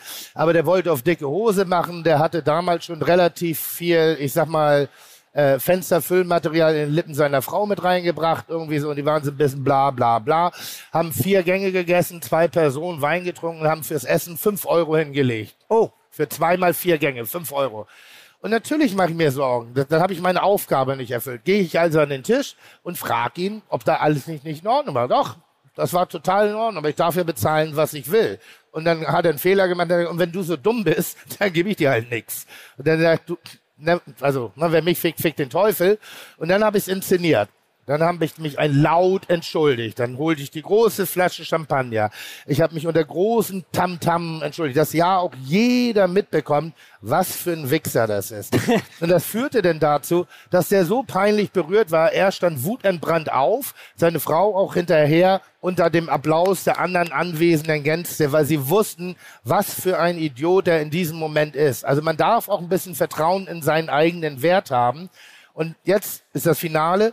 Ähm, wir haben es über zwei Jahre geschafft, jeden Tag denselben Schnitt zu erzielen, plus minus zwei Euro aufs Menü.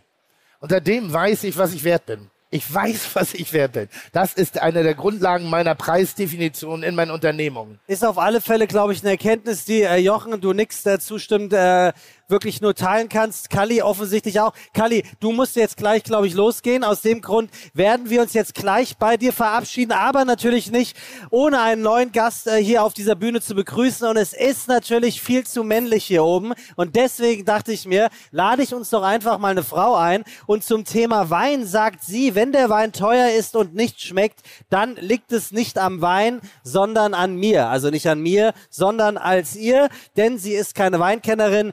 Sie ist vor allem deutsche Fernseh- und Radiomoderatorin, Podcasterin, Autorin und Comedian. Sie ist unter den Top 5 der deutschen Podcasts, Tim. Also das heißt noch zwei äh, Plätze nach oben und dann hat sie uns eingeholt. Ähm, früher mit Herren gedeckt, aktuell mit endlich normale Leute, mit dem wunderbaren Till Reiners. Bitte begrüßt mit mir, ich sag's so gern, mit einem donnernden Applaus. Ihr könnt auch wie bei Wetten das die Füße nehmen. Hier ist Ariana Barbori. Oh, das scheint ein Fan Da zu sein, muss oder? mehr Applaus kommen. Das scheint aber Es ist so schön. Ein wunderschönen guten Hallo. Abend. Schön, dass du hier guten bist. Abend. Ja, Wirklich. danke schön. Ja, ist das Vielen Dank schön? für die mal, Einladung. Die sind alle für dich. Und äh, wir werden jetzt so mal den Herrn Kallmund verabschieden. Das habe ich heute auch schon mal getan und den Satz sage ich nicht so oft. Ah, hast du tatsächlich? Hallo Tim, ah. grüße dich. Hi. So, du, ach, wo, du hattest schon mit Kalli heute das Vergnügen. Ich hatte was mit ihm heute, ja. Heute? Aber guck mal, was, ob er sich erinnert Ah, ist und- Mittwoch. Guck mal, ob er sich Liebchen, erinnert. jetzt kommst du. Jetzt kommt das Liebchen, Jetzt, jetzt kommst du und da schicken die mich weg. So. Ja. Also, ich wünsche euch noch einen schönen Abend, viel Rainer Spaß. Kallmund, tolle Ladies and Gentlemen, Atmosphäre. ganz, ganz herzlichen Dank. Also, was ich noch mal zum Abschluss einen Satz sagen möchte, als Quatschkopf. Was hat mir hier diese Messe gebracht? Wenn ich sage, online OMR, würde ich sagen, ich kann besser schlafen, wenn ich so viele junge Leute gesehen habe, die so mit so viel Ehrgeiz, mit so viel Leidenschaft, mit so viel Kompetenz hier zur Sache gehen, sage ich, ich als alter Sack mit einer Sieben davor kann jetzt besser schlafen. Tschüss. Rainer Kallmund. Ich hätte es nicht besser sagen können.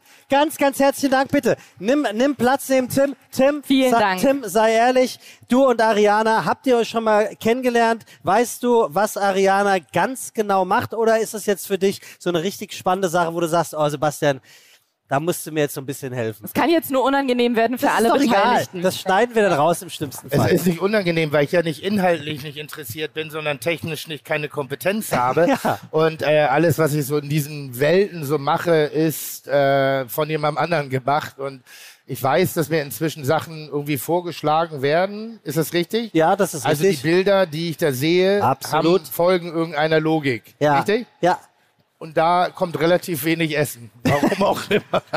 Na, es gibt wirklich, ich bin da noch nicht so richtig drin. Das tut mir sehr leid. Aber, Aber was kommt da so? Weil das verrät ja viel über dich. Also es sind eher Tiere, kleine Kinder. Also Ja, das ist schon so das Gängige. Also gerade wenn ich auf Reisen bin und abends im Hotel irgendwie so, ich gucke wahnsinnig gerne You- YouTube. Ähm, äh, Puh, so Gott sei Dank. ja, ne? Ich dachte auch gerade nach You muss man aufpassen, YouTube. was dann kommt. Die, die Zusammenfassung von irgendwelchen äh, Sängerwettbewerben, wenn Leute so Got Talent, die emotionalsten Momente, die emotionalsten Voice und solche Dinge und sportliche Missgeschicke.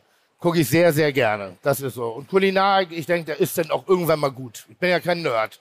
Also was ich jetzt gerade sehr interessant finde, ich weiß nicht, ob das jetzt aus der Welt des Mansplaining kommt, das möchte ich Jochen nicht unterstellen.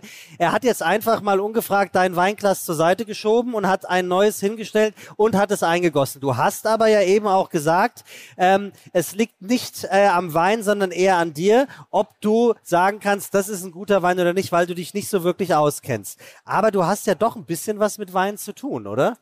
Ja, ja. Ich habe das so gemacht, dass ich was mit Wein zu tun habe. Ich habe einfach in der Öffentlichkeit sehr lange und oft gesagt, dass ich gerne Wein machen würde, weil ich während der Pandemie im Lockdown nicht so wirklich einen gefunden habe, der mir geschmeckt hat. Das lag aber, glaube ich, nicht daran, dass es keine guten Weine gibt, sondern dass meine Motivation mal rauszugehen und zu gucken, was gibt es denn, einfach sehr niedrig war. Also die Schwelle war sehr hoch für mich. Und dann hat sich ein ganz liebes, tolles Weingut aus Rheinland-Pfalz, aus Burg Laien gemeldet. Und dann haben die gesagt, ja, dann komm mal her, dann machen wir das zusammen.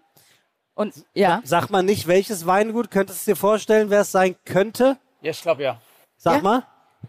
Ist es ein kurzer oder langer Name? Kurz. Fängt er mit D an? Nein. Na, dann weiß ich nicht. Dann weiß er es nicht. Kannst du aber sagen, ne? Ist ja Bei Wer wird Millionär wäre das jetzt. Dödem. Wie? Bei Wer wird Millionär wäre das, da wärst du raus. Also Bist raus. Ja. Ich, Aber- ich, aber ich, ich hab dir kalten Wein ich habe auch eingeschenkt. schon mal Wein gemacht. Da war ich allerdings, ah, ich würde sagen 13, 14 und ich, wie gesagt, komme aus Pinneberg und meine Eltern waren Müller-Thurgau-Fanatiker, was eigentlich nichts anderes ist als Säure. Jetzt nicht mehr, aber damals definitiv. Und ich die dachte so, und ich trinke kein Bier, aber ich dachte so als als heranwachsender Teenager mal so richtig schön ein Kleben haben auch. Und dann habe ich den Müller-Thurgau mit Zuckerwürfeln angereichert und ich habe viele Jahre später verstanden, ich habe dem Wein Öxle zugeführt. Du hast ihm Alkohol gegeben vor allem. Ja, ne? so, also ich habe Wein gemacht, weil der Wein, der hat geschmeckt wie Katzen, Katzenpisse. Bisschen Zuckerwürfel rein und dann ist er lecker. Okay, apropos, bisschen was rein. Äh, Ariana hat gerade als allererstes angefangen, den Wein zu schorlen. Was denkst du in dem Moment? Also das ist ja wie Tim wahrscheinlich ganz kurz noch. Oft wird ja Essen serviert und die Leute fangen an zu würzen, ohne dass sie es vorher ähm, probiert haben. Ich weiß äh, aus der Erfahrung, dass du sagst, lass die Leute doch machen, was sie wollen. Wollte ich Das ist sagen, deren ja, Essen. ja. Geh mir nicht auf den Sack. Wenn die das salzen wollen, ohne dass sie es probiert haben, dann ist das eben so. Ding, Ich ja. meine aber eben bei dir aus dem Augenwinkel erkannt zu haben, dass da so, ach guck mal, die Ariana schorlt das. Das kann ich euch ganz einfach erklären auch. Ich habe gerade hinter der Bühne schon 30 Acker getrunken. Hat's dir geschmeckt? Sehr gut. Ich musste es aus dem Grund ein bisschen strecken, sage ich mal, mit dem Wasser, was Mutter Natur und eine Firma mit G uns gegeben haben. Aber äh, wir, ich, ihr seid wahrscheinlich auch viel unterwegs. Ich war gestern zehn Stunden auf der Bühne und heute bin komplett durch und dachte, wenn ich jetzt Wein pur trinke, Ah, Dann- du hast Angst, dass du uns vom Stuhl kippst. Nee, dass ich auf den Tisch stehe. Aha, sehr gut. Und deswegen dachte ich, mach mal ein bisschen Piano heute und deswegen kleine Schorle. Hab ich ich finde ewig es auch gar nicht gemacht. schlimm. Also du, ich habe dir extra einen eiskalten OMR Riesling eingeschenkt übrigens. Ne? Aber ähm, tatsächlich, ich finde immer ein guter Wein gibt auch eine gute Schorle. Und ich habe früher habe ich mich wahnsinnig aufgeregt. Meine Schwiegermutter hat immer Eiswürfel ins Glas gepackt. Äh, Meistens unsere besten. Ich habe mir gedacht, oh Mann, weißt du, ich habe mir so viel Mühe gemacht, ähm, dass das Konzentration hat. Und irgendwann ähm, du verwässerst natürlich dadurch. Aber im Endeffekt hat es so getrunken, wie es wie, wie es ihr Spaß macht. Und ich verstehe das heute viel besser. Das heißt auch da, wenn du Lust hast, mach den Schluck Wein, äh, Wasser rein, dann ist es gut. Das war eine reine Spaß. Sicherheitsmaßnahme. Ich möchte noch ganz kurz was dazu fügen. Ich bin mittlerweile eine alte Frau. Ich bin über 30 und habe eine Ui. ganz... Ja, nein. Ach, auf. Bitte verlassen Sie Ich die Bühne, aus, Frau. Leute, das hat euch doch jemand in den Mund gelegt. Ich habe eine ganz tolle, Erfi äh, nicht Erfindung, das wäre schön, ähm, äh, Entdeckung gemacht vor ein paar Jahren. Whisky-Steine, brauche ich euch ja nicht zu erzählen. Wahrscheinlich... Ja, der Tim, der guckt, egal was man... Nö, Finde ich nicht gut. Nein, ich kenn's nicht. Das ist so, ich. Das kennst du nicht? Das, Das hätte ich ist mein fragendes Gesicht. Das Zeig mal nochmal. Ah ja, du hast aber viele Fragen, oder? Ja. Das sind so, das ist ein. Speckstein, den man ins Kühlfach tut. Ja. Wen, wer, kennst du's? Okay, ich möchte jemanden angucken, der es kennt, weil da habe ich das Gefühl, ich kriege ein bisschen Bestätigung zurück. Dankeschön. Äh, Specksteine, die man ins Kühlfach tut und dann sind die einfach wahnsinnig kalt, wie Eiswürfel halt, aber sie wässern nicht. Und dann kannst du sie ursprünglich, Achtung, Whiskysteine in Whisky tun, aber kannst auch jedes andere Getränk nehmen. Und das im Wein, das kühlt dir den Wein, ohne dass der verwässert. Die gibt es auch in rosa in Penisform. Was? Woher weißt du das denn jetzt? Naja, ich bin ja in meiner Branche. Das, Ah ja, also, okay. Ich sag mal, wiederverwendbare Eiswürfel. Ja, Ist das natürlich. Konzept. Ja, ja. Aber Whisky Rosa Penis, meine Branche, habe ich schon in einem anderen Ja, aber, aber, Zusammenhang gehört. eine Frage, die mich wirklich äh, umtreibt, äh, hatte ich hatte ich neulich. Wir waren abends unterwegs und ich war leicht verbrettert. Irgendwie war ein ganz toller Abend. Wir haben schön gegessen, schön getrunken. Am nächsten Tag äh, auf einer Ausstellung gewesen, abends essen gewesen und keiner hatte Lust auf Alkohol. Das Essen war aber so und ich verbinde sehr oft alkoholische Getränke mit Essen und ich bin niemand, der gerne Wasser trinkt und ich bin auch nicht jemand, der gerne Cola oder Fanta zum Essen. Also es gibt die Momente, aber ganz selten.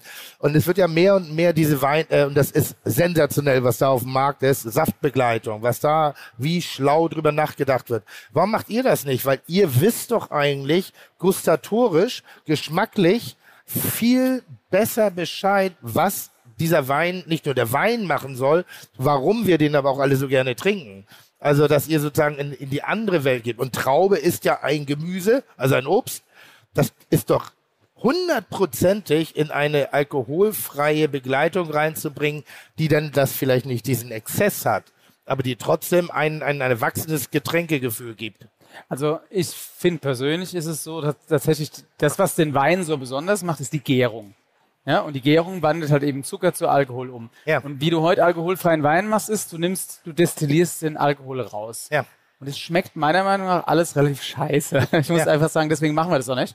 Es gibt tolle Exemplare, es gibt immer, es gibt immer bessere Sachen, aber ich finde zum Schluss ist es nicht dasselbe. Na, nicht den Alkohol rausnehmen, sondern im Ansatz schon alkoholfrei denken.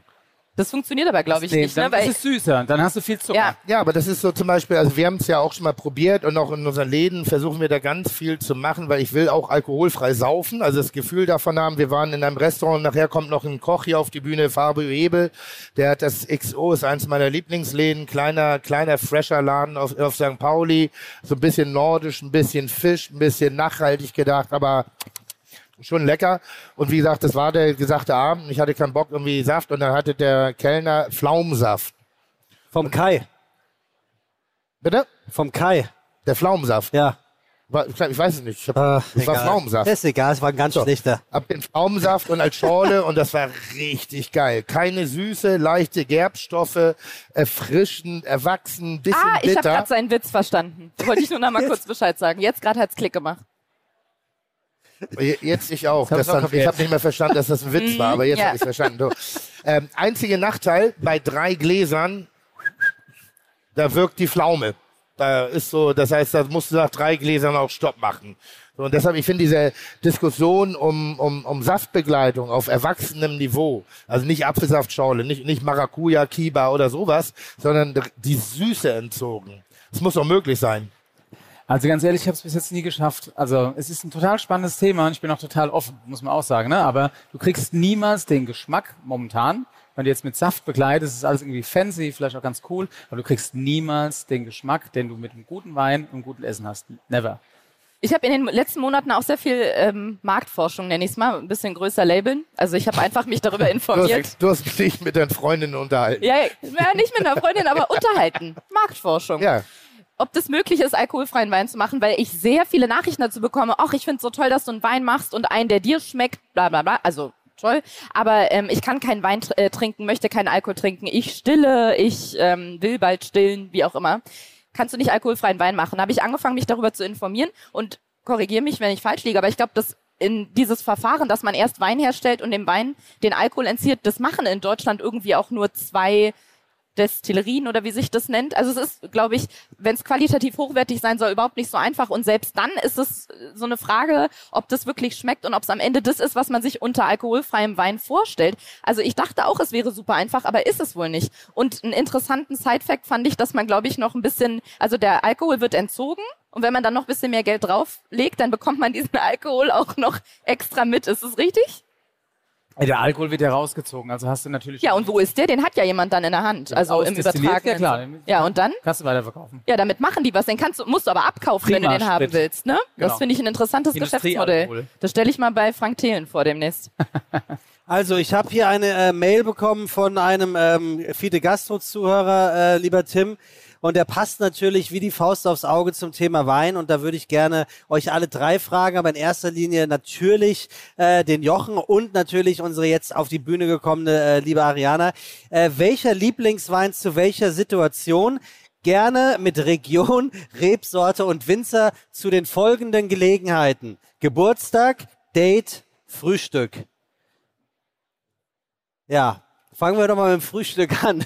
Welchen Wein empfehlt ihr denn zum Frühstück? Gut, das ist natürlich eine Klamaukfrage, aber die anderen kann man vielleicht. Na, ist gar nicht. Sang Nein? Sangria. Wie bitte? Sangria.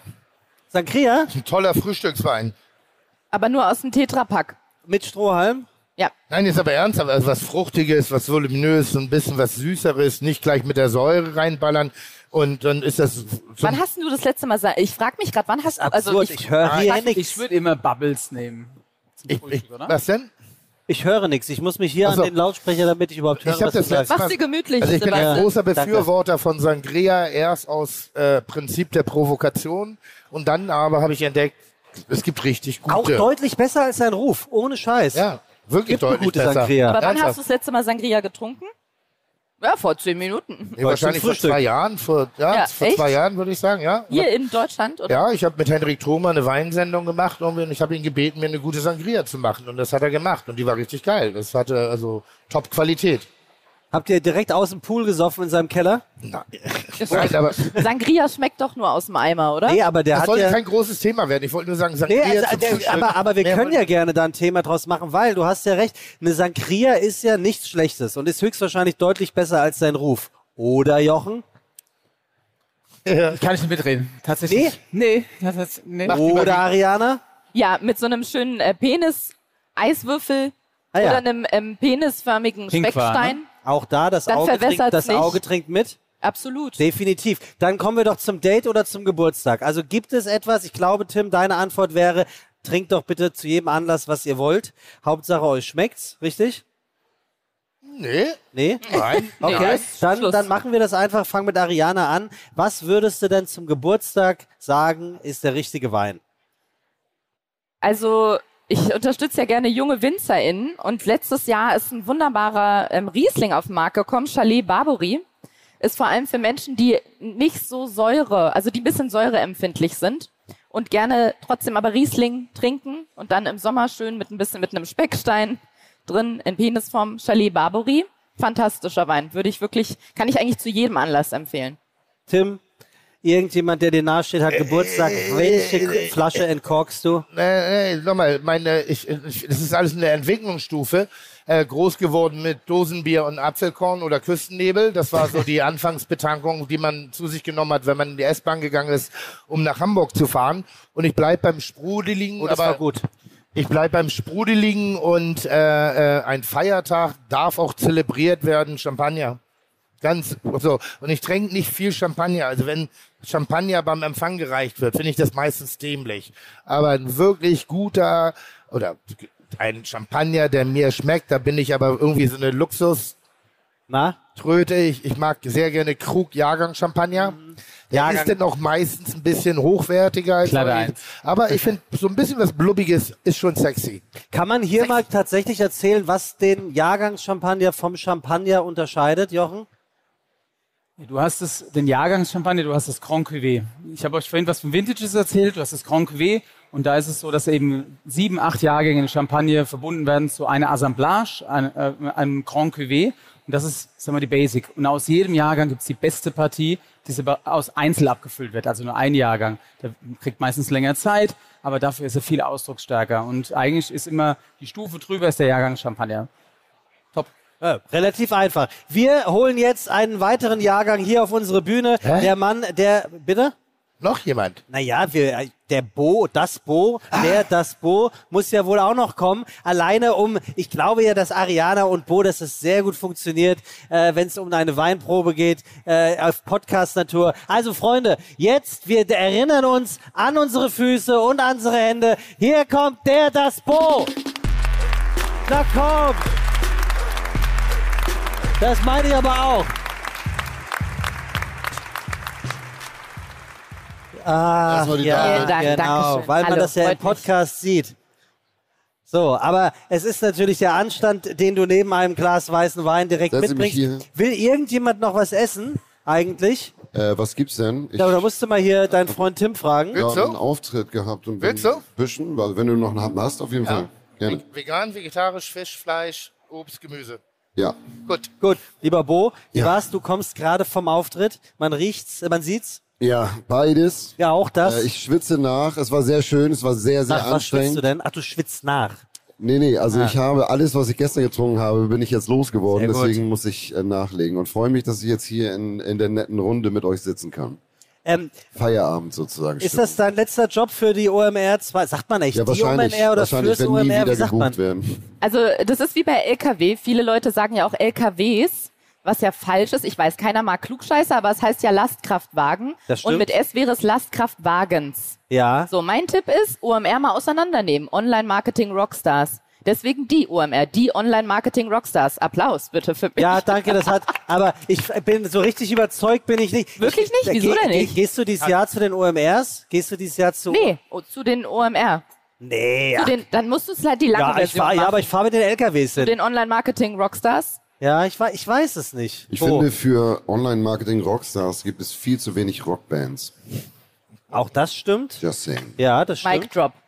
Ja, obwohl. Sa mach doch einen ähm, linguistischen Trick und sag zu den Leuten von OMR. Das ist es nämlich. So. Ich sage zu den Leuten von OMR, das finde ich gut. Bo, also, äh, jemand wie du, den würde ich jetzt nicht, Achtung, Vorurteil, direkt in die absolute ähm, Weinkennerlandschaft rein verorten. Würdest du sagen, du hältst jetzt mal dein Maul, das ist völlig falsch, oder wirst du sagen, ja, da hast du natürlich nicht ganz re- unrecht. Nee, ich würde äh, ganz klar äh, den Ausdruck, den ich für mich gefunden habe, was Alkoholkonsum angeht, äh, dir sozusagen zurückgeben. Und ich bin ein Wirkungstrinker. Das heißt, äh, je schneller voll, desto besser, oder? Nee, äh, das Drumherum ist egal. Es muss wirken. Deswegen mein Lieblingsdrink ist auf jeden Fall sowas wie Espresso Martini oder ähm, Absinth, weil das äh, mehrere Eben, Ebenen des Wirkstoffs hat. Ja. Das heißt, Espresso Martini macht breit und wach und ein Absinth hat noch so einen kleinen Wahnsinn. Hab ich nun, hast du schon mal Absinth getrunken? Ja, aber es ist sehr, sehr lange her. Ich glaube, es liegt auch daran, dass man danach sich an gar nichts mehr erinnern kann. Ist das wirklich ja, so das schlimm, ist ja, Jochen? Es gibt ja nicht nur grün, sondern auch roten und gelben und dann zündet man einen Zuckerhut darüber an, dann läuft das rein und ab Ja. dann ist einfach nur noch Break. Ja, es, hat ich so hab- eine, es hat so eine Psychoaktivität und das finde ich interessant. Ähm, es ist aber auch bei Raki so zum Beispiel. Wenn man Raki Oh, hatten wir gestern mit Coral Elchi und Linda. Die haben sich richtig Raki reingestellt. Tim, das riecht richtig geil, was du da machst. Riecht echt gut. Es ist so wie bei Tex Avery Cartoons, kommen diese Geruchswellen hier rüber und eigentlich müsste ich jetzt so hoch und meine Füße. Süß, von hier sah es richtig echt aus. Aber ich. Sebastian, darf ich noch ganz kurz was zu dem? Natürlich. Danke. Ich saß nämlich von hinten und habe gehört, dass ihr die Frage gestellt habt, ich glaube von einem Hörer oder einer Hörerin, ob äh, man guten Weingeschmack irgendwie bezeichnen kann. Die Frage ging, glaube ich, an dich, Jochen, oder du hast sie beantwortet und ich habe es aufgrund der Akustik nicht gehört, deine Antwort, weil ich das eine super interessante Frage finde, weil bei diesem Weingut, mit denen ich meinen Wein zusammen mache, wir hatten eine ganz tolle Verkostung am Anfang, um die Weine erstmal kennenzulernen. Und der, äh, der Vater der Winzerfamilie, der Inhaber des Weinguts, der sagte mir, er findet dieses Gewese um Wein manchmal so ein bisschen albern, dass Leute dann kommen, oh, das schmeckt holzig nach einem alten Damensattel und irgendwie so Nuancen da benennen und so, dass es manchmal so ein bisschen so hochgeschwollen ist und dass man auch nicht sagen kann, ja, das ist guter Weingeschmack und das ist schlechter, sondern jeder Mensch hat ja irgendwie einen Geschmack und wenn er einen Wein trinkt und sagt, das schmeckt mir, dann hat ist es das. So. Dann ist es das genau das. Ja? Wenn es dir schmeckt, ist es gut. Okay. Und alles andere, du kannst natürlich überall eine Philosophie reinlegen, die über eine Viertelstunde erklären kannst. Aber ich sage immer, wenn dir jemand eine Viertelstunde erklären muss, dass ein Wein gut ist, dann ist es ein Problem. Also ich finde einfach, wenn du eine Flasche aufmachst und auch da, natürlich, ich sage als Winzer natürlich, einen gewissen Wert musst du haben, dass eine Wein gut schmecken muss, weil er handwerklich gut gemacht ist. Aber auf der anderen Seite, wenn der schmeckt, schmeckt er dir. Fertig. Dann hast du ähm, Weingeschmack, Bo. Dann hast du einen guten Geschmack. Also ich, ich, Haben wir in deiner merke- Abwesenheit merke- einfach ich- festgestellt. ich- Also wenn ich einer Geschmack gerade, hat- Ich, ich komme hier rein, es geht um Wein und ich so, ja, Absinth ist geil, das ist so psychomäßig und dann haben wir noch Raki, Espresso man Riesling? Wollen wir Aber vielleicht eine neue Kre Kreation machen? Espresso Ich Riesling? kalten Wein eingeschenkt. Ja, der extra. war auch nicht, der war auch nicht warm. War auch nicht warm? Nee, Sag der mal, war auch bei mir kommt gerade eine Aber Idee. der schmeckt sehr gut Wir könnten doch rein theoretisch einen Burgunder zusammen machen. Rotwein, ja. Für das Für Bo, den abends. Burgunder. Also wenn ein paar, nicht oder? schlecht. Burgunder? Ich bin dabei, ja. auf jeden Fall. Oder? Also da kann man mal applaudieren und auch die Füße benutzen, ne? Ein Burgunder ist nicht schlecht. Tim, Ich bin dabei. Tim, irgendwie habe ich das Gefühl, du hast eine Absinth-Geschichte aus deinem Leben. Als das Wort Absinth fiel, da war so ein kurzes Aufblitzen in deinen Augen. Nee, das war äh, der es Espresso. Das war der Schweiß. Nee, Espresso Tini, da, war, da bin ich auch ein ganz großer Fan von und generell, ich liebe Martinis. Ja, also ich finde Appletini? in allen Varianten und auch da wieder, ich kann meine Herkunft einfach nicht verleugnen. Ich habe eine Zeit lang versucht, in New York ein Restaurant aufzumachen und ich dachte, ah, das ist schon ziemlich cool, mal Martini in New York. So und das ich habe immer Apple Teenies bestellt, weil ich dachte, das sei der coolste Drink, den man überhaupt nur in der Bar bestellen kann, bis Thomas Hario, ein Freund von mir, mich mal zur Seite genommen hat und gesagt hat, Digga, wenn du nicht auf den ersten Blick gleich Bridge and Tunnel sein willst, Bridge and Tunnel ist der Begriff in New York für Pinneberger, so, bestell nie wieder, nie wieder ein Apple Teenie, weil sonst gehe ich mit dir nicht mehr aus. Und seitdem trinke ich nur Appletinis. Selbst in der Hotel. Und wichtig ist, keine Qualität. Behrensen Apfelmus Ja, da ich drin wollte steckt. gerade sagen, Der das ist Behrensen wahrscheinlich der, der, Apfel, der Äpfelkorn unter den Cocktails. Und selbst in der Hotel, in der Bar vom Hotel vier Jahreszeiten haben sie exklusiv für mich gegen den Widerwellen aller Barmitarbeiter den Behrensen Apfel eingekauft. Was, äh, was äh, äh, kredenz- kredenzt du denn jetzt für unseren äh, Haus- und Hoffreund äh, das Bo? Für den Äh, schnellen äh, Hunger. schnelle- Ihr könnt mich Bohnen nennen Eine übrigens. ne schnelle Nudel, eine schnelle Nudel. Ein bisschen Nudeln, ein bisschen Tomate, Garnele, Pilze, Tomate, fertig. Ich hätte gern, dass ihr mich jetzt immer die Ariana nennt. Wenn wir ihn Bohnen, ich würde den Artikel nehmen. Hat denn, also, hat denn die Ariana auch Hunger? Also wir hätten alles da. Tim, Nee. Tim kann dich bekochen bis zum St. Nimmerleinstag. Garnele oder Vegetarier? nee, ich bin normal. Nee, also. Nee. Oh, das, das Nein, ich zitieren weiß. wir natürlich nicht. Das habe ich schon vorhin gehört. Nee, ich bin, sag mal, ich bin Hobby-Vegetarierin, also Veganerin. Ich versuche das so zu ähm, rauszulassen, Du aber jetzt isst nicht alles. so. Nee, ich versuche schon ein bisschen zu vermeiden, so tierische Produkte. Aber es jetzt wäre nicht jetzt so. schwer, die Garnelen wieder rauszuholen. Ich würde Nee, die auch bitte, sofort. lass alles drin, was Okay, mal gut. gelebt hat. Also Danke. Vielleicht irgendwas, was auch innerlich warm macht. Ich habe aus der Regie gehört, dass Ariana vor dem Auftritt noch Socken angezogen hat. Die ist kalt. Ja, das, nee, nicht weil mir kalt ist, sondern weil ich heute zehn Stunden ohne Socken moderiert habe und irgendwann dachte, was machst du denn da? du hast ohne Socken moderiert? Ja, ich hatte heute Morgen was anderes falsch? an und bin dann in Turnschuhe rein und ich musste mich beeilen. Ich war schon zehn Minuten zu spät Ah. zum Shuttle und dachte dann, ich schmeiß die Socken in die Tasche. Ihr wollt's nicht wissen. Ja, die doch, Story ich will das schon wissen. Bo? Die Tasche hat sie irgendwo, die ist entsorgt worden. Ja, also da kam, wirklich. Da kam dieser Roboter vorhin, der da auf der Bühne war. Und hat Von Vodafone. Der ist gesprengt worden. Der wahrscheinlich. Vodafone Robert? Ja, Ja. oder von Roboter. Ja, also, Also- gut. Wir schweifen ab vom äh, Apple Teenie über Martini bis hin zu Bo. Äh, und wir sind ja. Burgunder, ich finde es sehr gut. Und das Burgunder-Ding, das ist ja nicht schlecht. Und da, genau da wollte ich einhaken. Hervorragend. Beaujolais. Hervorragend, Herr Das Bo. Wie würdest du denn jetzt daran gehen, äh, lieber Jochen, wenn jetzt äh, die Ariana, ich oder Bo und ich zu dir kommen und wir haben jetzt, hast du eine Nudel aus deinem Turnbeutel, Tim? Fein. Das, kannst du bitte diesen Turnbeutel mal unserer Crowd zeigen? Wirklich, du hast deine Nudel im Turnbeutel und du findest das wirklich witzig. Es ist, es ist toll. Ja, wir haben die Kisten gepackt, meine Köche, und irgendwie habe ich gedacht, ich kann keine Nudeln, keine Kartoffeln Ja. kochen. Und jetzt denkst du halt, die Bullerei hat schon Ahnung, wie man noch Lebensmittel auf eine ästhetische Art und Weise einpackt und dann dem Chef zukommen lässt. Ja. So, und da wurden eben von der Stunde ungefähr Nudeln, gekochte Nudeln in so einem Turnbeutel abgegeben. Ich mochte den Anblick Dann sage ich jetzt das, was Penis-Eiswürfel-Fan Ariana sagen würde. Können wir einen Applaus haben, wie Tim seine Nudel aus dem Turnbeutel herausholt?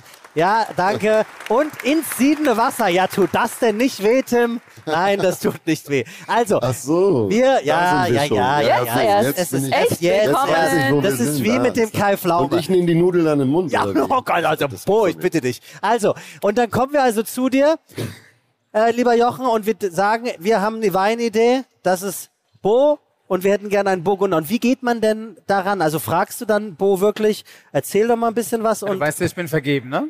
Ja, ja, nein, ich meine jetzt den, ich meine jetzt die Kälterei. Was, die? Die Kälterei und alles, was dann kommt.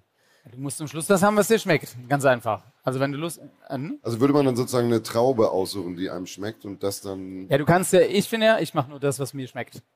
Und genauso, wenn du einen Wein abfüllst, oder das machst ja du auch, Ja. wo der Name draufsteht, dann gibst du das mit, wo du sagst, das ist für mich das Allerbeste. Und dann ergibt es schon, ob das Weißburgunder ist, Grauburgunder ist, Rosé ist, gerade egal. Das heißt, die Weine sind sozusagen alle definiert. Eine Koop würde dann sozusagen mit einem bestehenden Wein stattfinden und der würde nur anders genannt werden. wie? Wenn du es richtig machen willst, willst du deinen eigenen Wein machen. Ja, ja, genau, aber das ist halt Frage, Wein, ja. sondern er würde kreiert werden. Das meine ich dazu. Aber was ich damit meine, wenn du deinen Namen auf, auf, auf den Wein schreibst, dann soll es ja das sein, wo du sagst, ich zeige euch, was ich glaube, was der beste Wein ist. Paul, der war vorhin gerade da, er hat sich die Finger verbrannt, deswegen ist er nicht mehr da. Ein paar ich dachte, der gemacht, ne? Tim, der Paul war das. Paul war ah. das. Deswegen, genau. An den heißen Themen, die ihr hier An der besprochen Pfanne. habt. Ach so. Ja, dann gute Besserung an der Stelle. Ich glaube, er hätte nicht seinen Namen draufgeschrieben, wenn es Das heißt, nicht er der hat Wein als wäre, Kind der nicht das mit der Herdplatte gehabt, was alle hatten. Die Pfanne. Hä? Die heiße Pfanne. Der hatte keinen Weinbrand, der hatte Handbrand. Korrekt. Naja, das ist was anderes. Okay, das heißt, ähm, nochmal, um auf äh, meinen äh, Ja. Burgunder zu kommen. Ähm, aber wo, wo fängt man dann an? Äh, sucht man sich eine Rebe aus oder einen Wein oder, oder also eine Traube oder? Grundlegend kannst du überall anfangen, aber ich sag mal, grundlegend fängst du im Weinberg an. Suchst dir eine Traube aus, Ja.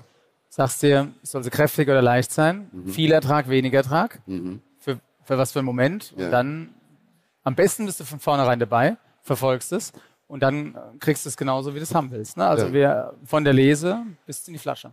Ja. Also ja, wie gesagt, wenn ihr jemanden kennt, der äh, Interesse hat, ich würde sie auch selber äh, treten. Da gehst du mal in die Pfalz und dann sagst du mal, Entschuldigung. Ding Dong, ist der Jochen da? Und dann geht ihr beide mal auf äh, Weinlese. Das scheint ja sehr intim für ihn zu sein, wenn immer die Ansage kommt, ich bin vergeben.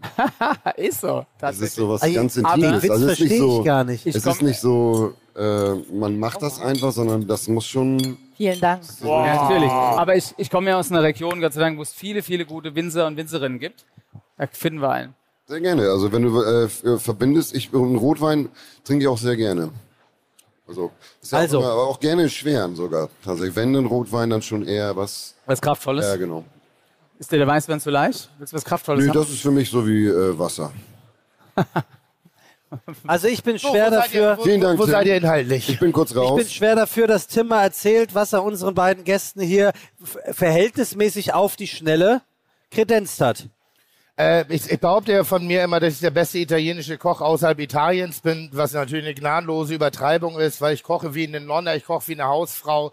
Meine Gerichte haben keinen Intellekt, keinen Tiefgang, außer eine emotionale, einen emotionalen Punch. Äh, und Pastasoßen ist das einfachste der Welt. Du musst Dinge klein schneiden, in Olivenöl anbraten, ein bisschen Tomate dazu, Wasser, damit ein saftes Stück Butter oder Olivenöl. Ja, und dann Nudeln reingeben, durchschwenken und servieren. In diesem Falle sind es bayerische Garnelen, auch so ein Nachhaltigkeitskonzept, äh, was wir versucht haben mit in, äh, zu etablieren. Tomaten, Petersilie, Knoblauch, Pilze, äh, um den Umami-Geschmack herzustellen und die Garnelen. Guten Appetit. Garnelen hast du reingepackt. Vielen Ja. Dank. Ich habe bayerische Garnelen verstanden und dachte so, das ist aber eine interessante Zucht. Ja, es sind bayerische. Hast du wirklich gesagt? Ja, ja es sind, Bay es sind so. Garnelen aus Bayern. Das ist eine Süßwassergarnele, die im Versuchen, ähm, Garnelen ohne Zusatz von irgendwelchen Ah. Antibiotika etc. Äh, auf den Markt zu bringen. Sind gut, sind sehr, und, sehr gut. Und verhältnismäßig al dente, obwohl du ja gar nicht so der Pasta al dente Fan bist. Denkst du da eher für den oder diejenige, die du kochst, dann machst du es al dente oder war das jetzt Zufall? Ich hatte keine Lust, da länger zu stehen und nicht zu verstehen. Deshalb bin ich zu euch gekommen, habe den Kochprozess abgebrochen. Aber alles aus dem Gefühl raus. ich Also- habe erwartet, dass meine Gäste das zu gutieren Ja, wissen es und ist aber sagen, auch lecker. oh super. Aber ist es wirklich alles dann vom Gefühl raus? Also du guckst auf keine Uhr, auf keine Zeit. Auch jetzt auch bei dem Pasta. Na, ich glaube, ich glaub, generell Kochen ist wie Musik. Irgendwann hat man was, was man nicht mehr erklären kann, was man nicht in ein Modell reinbringt. Es ist da oder nicht. Also ich denke nicht beim Kochen. Ich, ich entspanne beim Kochen. Das machst du blind, oder? Ja. ja. Wie es Wein machen, ist genauso. So ist bei mir mit dem Autofahren. Deshalb, deshalb ist ja auch dieser Hang der Köche nicht zur Patisserie so ein bisschen, weil Patisserie hat Gründe, warum die Rezepturen sehr exakt ausgearbeitet sind. Der wesentliche Grund ist Physik. So, du kannst Physik auch, wenn du der geilste Koch der Welt bist, nicht aushebeln. Es gibt bestimmte Mechanismen, warum Ei, wie viel Fett das binden kann, wie viel Luft da reingebracht werden kann, welche Temperatur, welcher Zuckeranteil. Das ist nicht kreativ, das ist gelernt und das ist gef gefixiert. Was du dann allerdings geschmacklich draus machst, das ist wieder ganz große Kunst. Und die meisten Köche sind einfach zu renitent, sich irgendwelchen Zwängen unterwerfen zu wollen. Äh, und deshalb mögen wir alle Patisserie nicht so sehr. Okay, also wir kommen jetzt zu einer Kategorie, weil Tim Kategorien so sehr liebt. Und diese Kategorie hört auf den folgenden Titel. Karo, spiel ab. Essen und winken. Schmeckt oder schmeckt nicht? Doch, doch, doch, doch, ganz hervorragend. Ah. Essen oder Winken. Ey, Tim, diese Kategorie erfreut sich immer größere Beliebtheit. Super. Und äh, ich habe heute etwas für dich äh, zum Thema Essen oder Winken. Ähm, Ziegenkäse. Essen oder Winken? Ich frage dich und Bo. Mich? Ja, dich Fragen und Bo. unsere Gäste. Dich und Bo. Ziegenkäse. Also Ich wurde mal, ver äh, oh, vorsichtig mit der Wortwahl, äh, ich hatte eine, eine extreme Essenserfahrung im Griechenland-Urlaub. Äh, wir waren bei einer Familie eingeladen, es gab Lamm. Das Lamm hatte schon relativ dicke Hoden, also ich würde sagen, es war ein ausgewachsener Hammel. Und es hat auch geschmeckt wie ein Hammel. Es schmeckte wirklich das, was Schafe in einem Ziegenstall machen. Und dieser Geschmack hat sich bei mir so eingebrannt in die Knospen. Eine Erinnerung, wenn ich nur in die Nähe von sowas gekommen bin, hatte ich Kotzreiz im Hals. Das war einfach nicht okay. Dadurch, dass ich irgendwann mich auch der Feinkulinarik wieder geöffnet habe, äh, hat sich's wieder geöffnet und ich äh, entdecke gerade eine große Leidenschaft für harte Schafskäse, harte Ziegenkäse, die genau dieses Ogu mit sich tragen, was Leute nicht mögen. Also Essen. Bo? Also bei mir ist tatsächlich Ziegenkäse das eins der wenigen Sachen, wo es gar nicht geht. In, in keinerlei Ausmaß. Also selbst wenn es so nur ein minimalster Anteil ist. Ähm, und ich kann das auch genau erklären, weil ich habe ein Bild, ein sehr präzises Bild dazu im Kopf. Und zwar ist es eine, ein Ziegenbock, der einen 2000er erklommen hat und am oberen, äh, an der Spitze des Berges steht, völlig zerschwitzt. Und ich lecke ihm durch den verschwitzten, stinkenden Nacken. Das ist für mich Ziegenkäse. Der Klassiker. Äh, aber nur für dich, der Käse kommt nicht vom Bock. Ja, ja, Technisch es, gesehen. Es geht ja auch nicht um, um, Das äh, ändert um, alles. um, um das? Lecken an Bock oder? und das Bild, was ich dazu habe, wenn ich Ziegenkäse schmecke.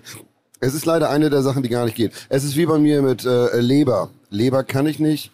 Ich habe genau das Bild noch im Kopf. Im Kindergarten, der Teller mit dem Lapskaus und der Leber. Lapskaus Auf den war, 2000er. war irgendwie so eine Matsche, war geil.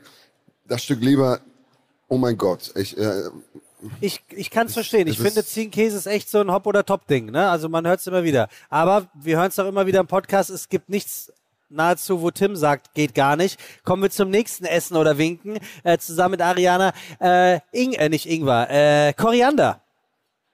Soll ich als erstes? Ja, bitte. Ich habe eine ganz, ganz schwierige Beziehung zu Koriander, die aber auch wieder von Interesse und Recherche geprägt ist. Ich konnte das noch nie ertragen, fand es wirklich widerlich und habe irgendwann die Erfahrung gemacht, dass super viele Menschen nicht gerne Koriander essen, bis ich auf diesen Random Fact gestoßen bin, der mittlerweile, habe ich das Gefühl, ist so Party-Smalltalk. Ach, Koriander, ja, dann fehlt dir wohl das Gen. Da fehlt einem irgend so ein Enzym und wenn man das nicht hat oder man hat es, dann wenn der Koriander dann zersetzt wird, schmeckt es nach Seife bei diesen Menschen. Also von Geburt an ist festgelegt, ob ihr Koriander mögt oder nicht. Interessant, oder Tim? das finde ich Ja, tatsächlich ich, interessant. ich, ich weiß nicht, ob ich dazu beigetragen habe, dass diese, dieser Mythos entstanden ist, weil nochmal, ich habe, ich, ich weiß nicht, 500 Kochsendungen gemacht, schmeckt nicht, gibt's nicht, wir hatten kein Skript und ich musste einfach labern. Und irgendwann habe ich das auch, wurde es mir auch mal übermittelt. Und ich bin mir bis heute nicht sicher, hast du es mal nachgecheckt? Ja, Hast du recherchiert? ja. Das ist wirklich so. Ich habe sehr viel Okay, dann recherchiert zieh ich sofort wieder zurück. Genau, es gibt so Ja. richtig wissenschaftliche Studien von Universitäten. Ja. Das Enzym wird auch benannt da drin Ja. und deswegen, das ist was, ich weiß nicht, das, meine Schwester ist da sehr schlau, die hasst Koriander auch und hat ein paar Mal im Restaurant gesagt, ich mag keinen Koriander, können Sie den weglassen? Was war drauf? Koriander. Also ist sie dazu übergegangen zu sagen, dass sie darauf hochallergisch ist und einen Erstickungsanfall bekommt, wenn da Koriander mit drin ist und seitdem wird drauf geachtet, wenn sie das sagt. Da finde ich übrigens wahnsinnig dämlich, wenn man immer sagen, man muss es, man ist allergisch. Ich habe auch jemanden bei mir, äh, jemand, der ein, ein Produkt, ein ganz schwieriges Produkt gar nicht essen mag. Gar nicht. Petersilie. Petersilie, äh, sie hasst Petersilie. Das, Wirklich? ja, auch brutal. Das ist, so, das ist so, das macht es manchmal schwierig und das ist dann so krass gewesen. Wir waren dann in L.A. in einem Restaurant, da gab es Salsa Verde zu einem Gericht und ich habe den Kellner nur gebeten, ob er die Salsa Verde, ist eine Soße, die hauptsächlich aus Petersilie besteht, nebenbei rechnen kann. Und da war der Koch so beleidigt, weil ich ihn in seine Kreativität gefunkt hätte und die Anrichte ist sein Kunstwerk und die Soße, die gehört genau dahin und die darf nicht daneben gestellt werden, irgendwie, dass wir dann schlussendlich ohne Essen nach Hause gegangen sind. Aber äh, ich habe das auch äh, äh, lange Zeit immer so ein bisschen belächelt, weil ich mir das nicht vorstellen konnte. Aber dann äh, muss ich jetzt zu Kreuze kriechen, Mia Culpa, dann scheint er einen Grund, einen Anlass für zu geben. Es schmeckt halt wirklich dieses Seifige. Ja. Es schmeckt so, kün also Koriander schmeckt so künstlich für mich. Ja, hat sie glaube ich auch. Ich habe das Enzym, ich liebe es. Was hast du? Ich habe das anscheinend, das Enzym, weil ich liebe das. Ich kann es lutschen am Stück. Also es ist übrigens das Gen OR6A2. Ja. Äh, so Sag heißt doch. es tatsächlich. Und es soll wahrscheinlich ein Grund dafür sein, dass Menschen Koriander nicht nicht mögen. Äh, wir haben natürlich auch äh, den lieben Jochen Dreißigacker gefragt, äh, Tim, wofür er äh, winken würde, bevor er es isst. Und äh, er kam mit, und das musst du ein bisschen genauer äh, erklären, lebendes Getier. Ich war mal in Asien beim Importeur, der mir, glaube ich, was ganz Besonderes geben wollte. Und dann habe ich einen Teller gekriegt und der ist halt vor mir weggekrabbelt. Ach, wirklich? Ja. Und ich muss ehrlich sagen, Sehr ich glaube, ich sehr weiß ja, frisch. es ist da teilweise eine Beleidigung, wenn du das nicht isst. Und ich habe mich gegen den Weinverkauf in Asien entschieden und für meinen Gaumen. Ich habe es nicht gegessen. Sehr gut. Aber war es noch richtig lebendig? Oder? Ja, es war noch richtig, es ist, ist, ist ge, ge, gekrochen. Es Aber waren Insekten Würmer und Kram. oder- ah ja, Insekten, Würmer. Also es war, ich, kann- ich kann es nicht, also ich habe schon alles probieren müssen, ne? Also von irgendwie dem Eierstock des weiblichen ne, Fisches Ja. auf dem Sushi oder sonst irgendwas. Ich war jetzt nie das Erhellende, aber das war tatsächlich was, wo ich gesagt habe, jetzt steige ich aus.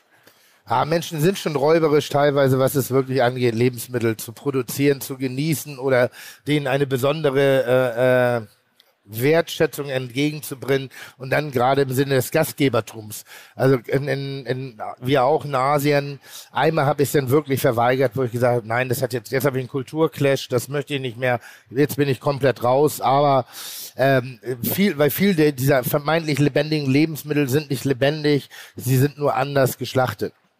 Das Huhn, das Huhn, was keinen Kopf hat, hat kein Leben mehr, kann aber noch gemütlich eine Dreiviertelstunde durch den Garten jagen. Also da war es, die Hälfte war fermentiert, die Hälfte war lebendig. Das, weißt Ich will ja nicht weiter drauf eingehen.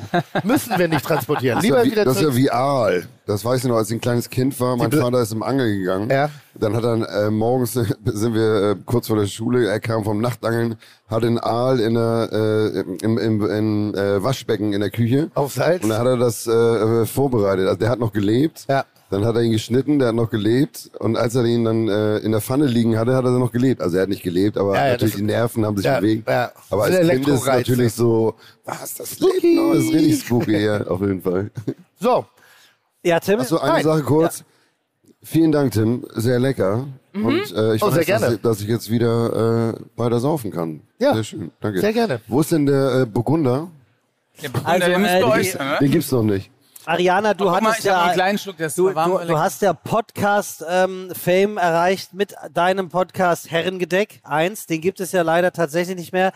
Ein klassisches Herrengedeck besteht aus einem Bier und einem kurzen, also meistens glaube ich Korn, aber man kann das wohl je nach Region auch variieren. So, und ihr habt ja, das Konzept war, ihr habt zu jedem Podcast-Folge habt ihr also ein Herrengedeck zu euch genommen, obwohl du aber gar kein Bier magst. Ja, ich mag, also ich trinke tatsächlich Kölsch zum Beispiel. Ich weiß, da sagen viele, ist ja nur Wasser. Wahrscheinlich trinke ich es deswegen. Das geht. Und wir haben irgendwann angefangen, die Rezepte von Hörern zu übernehmen. Also beziehungsweise die haben uns das geschickt, dann Möwenschiss oder was weiß ich, so heißen die dann. Und dann irgendwelche kurzen. Tim trinkt, glaube ich, ja auch. Du bist kein großer Bierfan, ne? Äh, ich habe selber eine Kneipe in Hamburg aufgemacht. Das alte Mädchen befindet sich auch äh, hier nebenan. Habe ich selber nichts mehr mit zu tun, haben wir irgendwann mal verkauft. Äh, Besonderheit an dieser Lokalität waren 97 Biere vom Zapfhahn. Ich habe nicht ein einziges probiert, weil Bier hat bei mir eine Wirkung wie Vic Medi-Night auf, auf äh, ein Kind in der Vorschule. Da ich trinke das und ich bin gelähmt im selben Moment. Ich habe irgendwie eine Lak Narkolepsie, eine Allergie oder was auch Mir immer. fehlt ein Enzym. Mir fehlt wahrscheinlich das Petersilien-Enzym. Das aber ist das äh, Enzym G629. H3. Mich macht es, bre Ja, mich macht es es. bresig. Richtig Aber, aber, aber kurze gehen, ne? Kurze geht und der Geschmack geht auch, aber es ist, hat eine andere Wirkung bei mir. Ha haben wir denn haben wir denn ein paar Helbing, die wir mal hier Oh. äh, äh, kurz ein bisschen verteilen können, um verteilen zu können? Äh, und jetzt machst du was für einen Podcast? Erzähl doch mal was über deinen anderen Podcast. Endlich normale Leute. Ja. Wir Ach so. machen, Gut. Ach so, ich so dachte, heißt du er. meintest mich, aber so heißt natürlich der das Podcast. habe ich auch gedacht, als ich hier hingekommen bin. Mit meinem lieben, geschätzten Kol Gelegen und Freund, Gelegen, Kollegen und Freund Till Reiners. Äh, Genau, es ist ein Comedy-Podcast. Man macht dann marketingmäßig immer so ein Gelaber, ja, also wir zerlegen das und reden über das. Es ist ein Laber-Podcast, Comedy am Ende. Machen wir ne, uns nichts vor. ja, machen wir nicht alle Comedy am Ende irgendwie, oder? Wie das bitte? würde ich jetzt so nicht sagen. Das denken, behaupten viele und dann hört man mal hin und denkt so, nee, du machst nicht Comedy. Also mein Motto ist ja Schluss mit lustig, mit Spaß ist nicht zu scherzen. Ja, das finde ich sehr gut. Das ist eine ernste Angelegenheit. Wa- warum lachst du da? Wenn ich bin mir sicher, hätte ich diesen Satz gesagt, da hättest du nicht gelacht. Das war doch schon. Alles eine Frage von Timing. Ja, ja, ja, aber Alles eine Frage von Timing. Ich habe nur gerade äh, vor- vorne war der an die, Bür äh, an die Bühne uns Bier hingestellt und ihr wisst ja, dass ich oder du weißt es zumindest, dass ich sobald ein Produkt mit Nachhaltigkeit verkauft wird, dann kaufe ich es nicht mehr. Es nervt mich. Mich nervt das Labeln von. Ich finde, es sind Grundvoraussetzungen in der Produktion von Lebensmitteln. Die habe ich kennengelernt im Rahmen einer Sendung. Das Knerze, die die braunen Bier aus Brotresten, äh, also aus aus Abfällen von Broten. Und ähm, das Bier ist überraschend, das ist jetzt zu warm, aber ist überraschend lecker, ist eigentlich eine uralte Tradition, aber die da wirklich mal intelligent über Nachhaltigkeit nachgedacht haben, weil sie nicht aus irgendwelchen südamerikanischen Ländern irgendwelches Gehirse und Getreide reingeholt haben, sondern sie haben sich mit einer bestehenden Problematik beschafft, keins erst kreiert. Wir haben zu viele Lebensmittelabfälle und haben die intelligenten oder die, die Brutabfälle wieder intelligent in den Kreislauf zurückgeführt.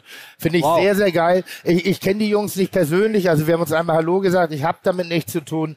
Äh, aber wann immer man mal einem, einem schönen Startup-Unternehmen in der Bierkultur unter die Arme greifen möchte, wahnsinnig smarter, intelligenter Gedanke dahinter, sehr nachhaltig gedacht, ähm, sehr substanziell gedacht und auch, ich finde es auch sogar sehr lecker. Also da sagen wir mal Prost aufs Knerzchen. Ja. Ähm, ein sehr schöner Spruch, anstoßen, um etwas Größeres anzustoßen. Ja. Genau das. Das sage ich jedes Wochenende. Super. Ja? Ich auch nicht. Also bitte, Das bitte riecht gut. probiert's mal. Und? Ist zu warm. Ariana? Also ich bin wirklich bierkritisch und das schmeckt gut. Es schmeckt wirklich Ja. gut. Das ist jetzt nicht so eckig kantig, dass du da irgendwie erst ein Abitur für machen musst. Ich finde, das ist ein schönes, süffiges, das geht runter. Ich mag dieses Herbe beim Bier nicht so. Ja. Das ist nicht so meins. Ich stehe jetzt bei Wein auch nicht so auf Süße, aber beim Bier, das ist mir oft zu so bitter. Ja. Das schmeckt Aber die Idee gut. ist gut. Das ist ja oft, oft heißt es irgendwie, wir bauen jetzt unsere Karotten selber an und ich denke dann so, oh bitte. So, das mache ich jetzt auch nicht. Weil wenn ich meine Teller selber töpfern würde, wären die auch nicht schöner. Also es gibt manchmal Dinge, warum, das sollte man den Profis überlassen. Aber hier ist der Gedanke der Nachhaltigkeit in den Lebensmittelverschwendungskreislauf gut zu denken und daraus wieder Genuss und keine Betroffenheit herzustellen. Sehr, sehr, sehr smart. Gefällt mir sehr gut. Freunde, ich würde so ganz langsam zum Schluss kommen, weil wir anschließend Slots haben. Wir trinken jetzt gleich noch ein Helbing äh, auf die gute Laune und auf OMR. Helbing. Auf die Leute von OMR. auf die Sebastian. Leute von OMR, OMR. aber natürlich nicht ohne zu fragen, was denn so die nächsten Projekte von euch alle sind. Und ich frage als allererstes den äh, 30-Ager Jochen, was können wir denn von dir als nächstes erwarten? Welchen Korken wirst du ziehen? Was wir gerade gemacht haben? Ja, Tim hat ja gerade gesagt, Technik ist nicht seins. Ne? Wir haben tatsächlich gerade Technik mit Wein verbunden und haben unsere ersten NFTs gelauncht. Bitte? Was? Was? Wir haben ein Rezept gesucht, dass wir Weine reifen lassen können in unserem Keller und Ja. trotzdem jemand schon eine Flasche kaufen kann. Und das haben wir heute rausgebracht. Das verstehe ich Das nicht. erkläre ich dir noch. Ich schreibe der Menschen eine E-Mail, weil ich das Essen haben will. Ich kann Wein kaufen, den ich nur ein Tim also muss antworten, nicht schreiben. Tim muss antworten. Nur dann kriegst du das. Nee, du hast gesagt, ich darf schreiben, dann kriege ich ein Essen und nick hinein. Ihr verkauft Wein als NFTs. Ja. ah, hast du es verstanden? Ja, ich als Wirkungstrinker bin da natürlich raus. Ja, ich auch. Also, das so. Also, Nein, überleg mal, du, du kaufst eine Flasche Wein, Ja. du hättest sie gerne. Und wir bauen dir Weine aus, die manchmal auch vielleicht zehn Jahre brauchen, bis es so weit sind, dass sie wirklich gut schmecken. Und ich bin ja jemand, der wirklich den Weinen Zeit geben will. Ne? Ja. Es ist, Du kann man sagen, sub- warum? subskribierst. Genau. Ja, ich will einfach, dass, weißt du, ich brauche teilweise 15, 20 Jahre, bis eine Rebe so weit ist, dass es richtig gut schmeckt. Ja. Und dann trinken wir es innerhalb von fünf Minuten, dann ist es weg. Ja. Du hast 1000 Flaschen, eine ist weg, hast 999 fertig. Und in dem Fall wollen wir wirklich sagen, du hast den Bezugsschein, weil du sitzt das sicher. Dein Kind wird 18 in dem, dem, aus dem, dem Jahrgang, du willst es festhalten, aber du kriegst, willst sie halt erst in 10, 12 Jahren trinken. Geil. Liegt bei uns im Keller, perfekte Temperaturen, du weißt aber, du hast sie und ich komme nicht auf die Idee, sie zu verkaufen. Und dazu äh, sage ich dir noch, wann der richtige Zeitpunkt ist, die zu trinken. Ich bin so raus. aus also das heißt, du hast dann, du hast dann zu Hause so eine Art äh, äh, Weinkeller, aber halt äh, als NFT. Jetzt stell dir mal vor, du hast deinen Weinkeller immer auf dem Handy dabei. Kannst Ja, genau. Und dann steht da, Ganz genau. äh, an dem und dem Datum ist er soweit. Du kriegst noch von mir die Empfehlung, wenn ich dir sage, jetzt ist der Jahrgang perfekt und trink den. Ja, ja, okay. Das ist so, Du ärgerst dich, ne, dass du du hast so Art ich hab den jetzt aufgemacht. So ein Jochen ist Countdown, ein ne? Early Adopter. Ich mach mal ein Video noch. Die Vorfreude ist das. Ich mach mein Fokus. Video noch. Und ich bin kein Techie. Na, was, Naja, weiter. Was also, weiter. Die einen Was? sagen so, die das ist schon sehr techy. Aber es ist so spannend, weißt du, weil es Ja. halt einfach öffnet. Weißt du, weil Ja, ich finde es ja auch interessant, dass Leute sich ähm, also Grundstücke kaufen, wo sie dann Häuser drauf bauen, wo dann Bilder drin hängen, die es aber nicht gibt. Da passt das so ein Weinkenner perfekt. Ja.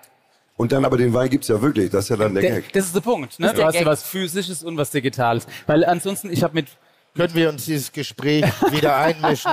Entschuldigung, wir, wir versuchen uns äh, den, ich hab mir keinen den, den, anzubauen, Lokalität anzupassen. Wir sind auf der.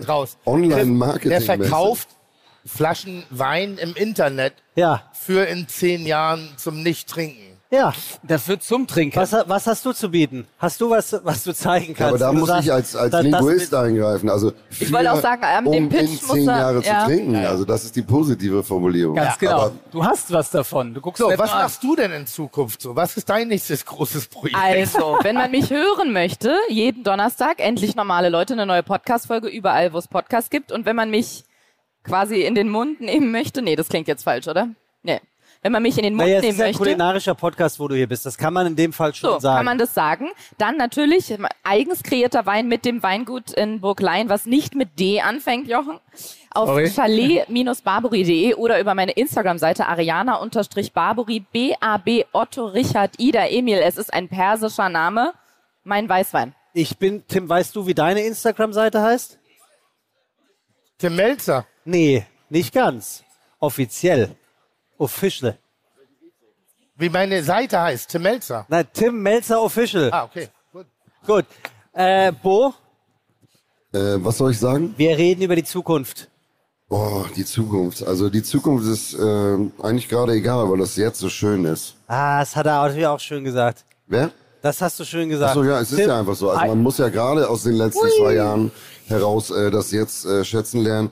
Und es gibt viele Projekte, aber es ist noch nicht so äh, spruchreif, dass ich das jetzt hier pitchen würde. Und äh, ja, Kreativität und Kunst ist immer der Fokus.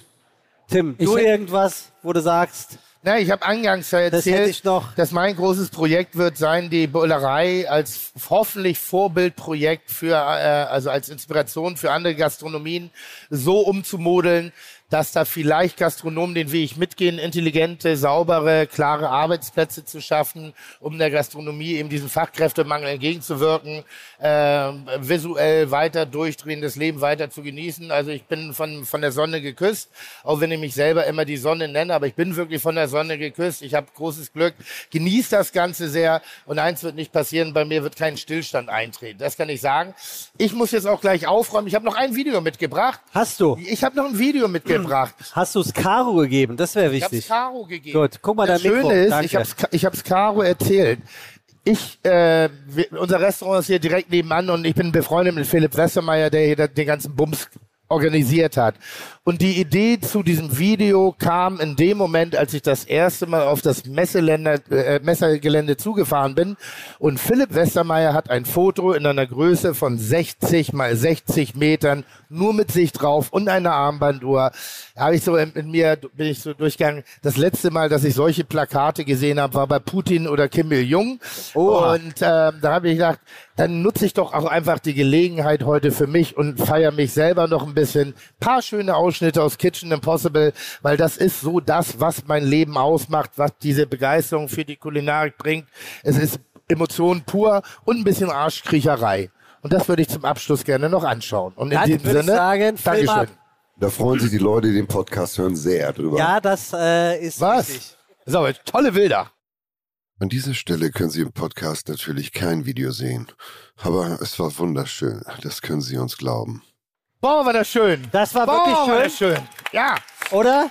Seit Man acht- sagt ja auch, das Fiete Gastro unter den Kitchen Impossibles ist wirklich schön. Wer und war dieser nur ein, Typ? eine kurze Geschichte, warum ich diese Sendung machen darf. Und da bin ich wahnsinnig dankbar für. Äh, mein Manager sitzt da vorne in der ersten Reihe.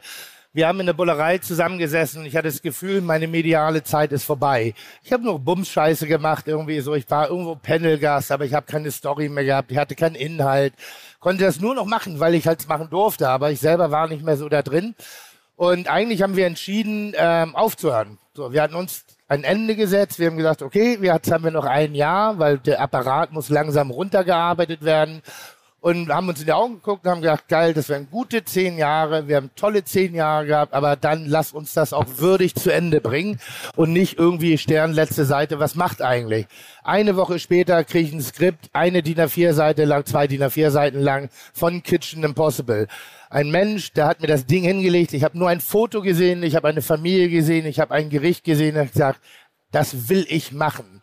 Und dann ist diese schöne Geschichte draus geworden für uns in der Branche, glaube ich, übergreifend. Es geht nicht, leider nicht nur um mich. So, da muss ich an der Stelle sagen, es geht leider auch um meine Kollegen, aber im. Wesentlichen um die, unterschiedlichen Kulturen, Aspekte, Herangehensweisen, um die Menschlichkeit und äh, um, um, um das Miteinander. Die alte Oma, diese, diese faltige, mit der habe ich so viel Schnaps getrunken, dass sie mir abends irgendwann Beischlaf angeboten hat. Oh, die war 94. die musst du mir vielleicht mal vorstellen. Die war 94, aber es hat ein, aber es Nee, war so, es war so herzlich alles und ich bin sehr, sehr dankbar, sowas machen zu dürfen. Und damit äh, kann ich mir auch gut ausreden, dass ich bis heute nicht in der Lage bin, eine E-Mail zu äh, schreiben. Dafür kann ich das. Fertig. Also, da, da wir noch umbauen wollen, Tim, ja, da kann man ruhig applaudieren, möchte ich diese Gelegenheit nutzen, bevor ich mich gleich von all unseren Gästen verabschiede, mich auch nochmal bei dir zu bedanken. Dieser Podcast hat sich entwickelt in den letzten Jahren und es ist wirklich, wirklich schön geworden. Es ist toll. Du weißt, dass ich immer mal wollte, dass wir einen großen Podcast vor Live-Publikum machen. Heute haben wir es mal gemacht.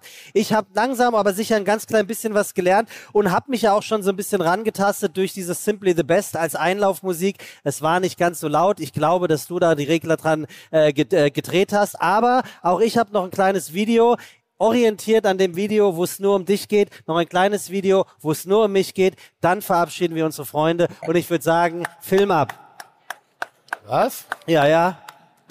So, und jetzt kommt äh, hier mein random Video, wo ich einfach nur selbst inszenierte Selbstwerbung mache, denn was mein äh, Kompagnon, Geschäftspartner und wie ich finde sehr guter Freund kann, das kann ich natürlich schon lange. Im Gegensatz zu mir stapelt Tim natürlich niemals tief, sondern immer hoch. Deswegen, Tim, Klammer auf, Achtung, Wortwitz, habe ich mich in diesen Hochstapler gesetzt. Das ist aus zwei Gründen richtig kreativ und richtig geil von mir. Erstens, für mich bist du der süßeste, schönste, liebevollste und wirklich speckigste Hochstapler, den ich kenne. Und zum Zweiten ist das das Geschenk von mir, was ich dir zu deinem 50. Geburtstag schenken werde. Du bist ja schon 50. Ja, wie blöd ist das denn? Kommen wir zurück zu mir. Ich mache ein bisschen Eigenwerbung für mich und ich finde, wenn du das kannst, dann kann ich das auch. Und das ganze Ding werde ich jetzt random wiederholen. Es geht um mich, um mich, um mich, um mich, um mich, um mich. Also falls mich jemand fragt, was ich von dir gelernt habe, Tim, über sich selbst zu reden. Tschüss. Meine. Liebeserklärung an dich, lieber Tim. We wenigstens eine Lernkurve, die du hattest in den letzten zweieinhalb Jahren. Es Ja, geht sehr viel um mein Selbst. Ich möchte mich ganz herzlich bei dir bedanken. Ich bedanke mich vor allem bei Ariana Barbori. Ganz herzlichen Dank. Dank. dass du da gewesen bist. Lieber Bo, schön, dass du es endlich mal geschafft hast. Jochen 30 Acker und natürlich ein ganz herzliches Dank an euch. Ihr habt es wirklich ausgehalten. Wir haben noch eine Minute und 54 Sekunden. Wir werden nicht überziehen. 180 Minuten echte Gefühle. 180 Minuten fast nur Tim Melzer und Freunde. War das nicht ein wunderbarer Podcast? Ja, das war einer. Danke, dass ihr zu, durchgehalten habt, zugehört habt. Aber eine, eine Minute haben wir noch, eine Minute 30 und ich Ja. bin es gewohnt, das letzte Wort zu haben. Das nehme ich mir auch heute wieder. Da drüben ist das Gro bei Steffen Hensler. Ähm, äh, vorhin kam ein, ein, ein, ein Mensch auf mich zu und dachte im ersten Moment, goodbye Steffen Hensler. Ich würde das auch lieber so interpretieren. Steffen und ich sind zwei Konkurrenten, aber auch zwei Freunde. Wir machen eine schöne Sendung miteinander. Äh, nächsten Sonntag äh, zum zweiten Male, Steffen und ich haben in der Krise extrem gut zusammengearbeitet. Wir haben uns unterstützt, wir haben uns Tipps gegeben, wir haben uns ausgetauscht, haben natürlich nach wie vor jeden Tag Pimmelvergleich gemacht, was für mich relativ langweilig ist, weil seiner wirklich noch kleiner ist. Ähm, das sieht man übrigens an seinem Ferrari mit goldenen Felgen, der er sehr gerne fährt. Nicht so stilvoll wie ich, wie ein. SUV mit schwarzer Folie und schwarzen Felgen und getönter Scheibe. Das hat viel mehr Klasse. Ähm, aber diese Sendung ist wahnsinnig schön, die, die macht sehr viel Freude. Und in dem Hass haben wir, glaube ich, die, die Liebe und den Respekt definieren können, wie kaum jemand zuvor, außer Tim und ich, Tim Raue und ich vorher. Und in diesem Sinne, schaut es euch an und äh, geht mal nicht um mich. An der Stelle geht es auch mal um uns, um die Gastronomie, um dieses Miteinander. Äh, Herr Dreißigacker, Chapeau, das waren sehr schöne Weine. Vielen Dank an unsere anderen Gäste. Ganz toller Tag. Und Sebastian, schwach gestartet, nicht schwächer geworden. Hut ab. Naja, okay. Das ist ein Lob von Tim Melzer. Ganz herzlichen Dank fürs Zuhören. Drei, Dankeschön. zwei, eins, Was null. Eine Punktlandung. Und meine letzte Idee geht an dich. Äh, Bo, hast du mal darüber nachgedacht, ein Bo bei Steffen Hensler zu machen?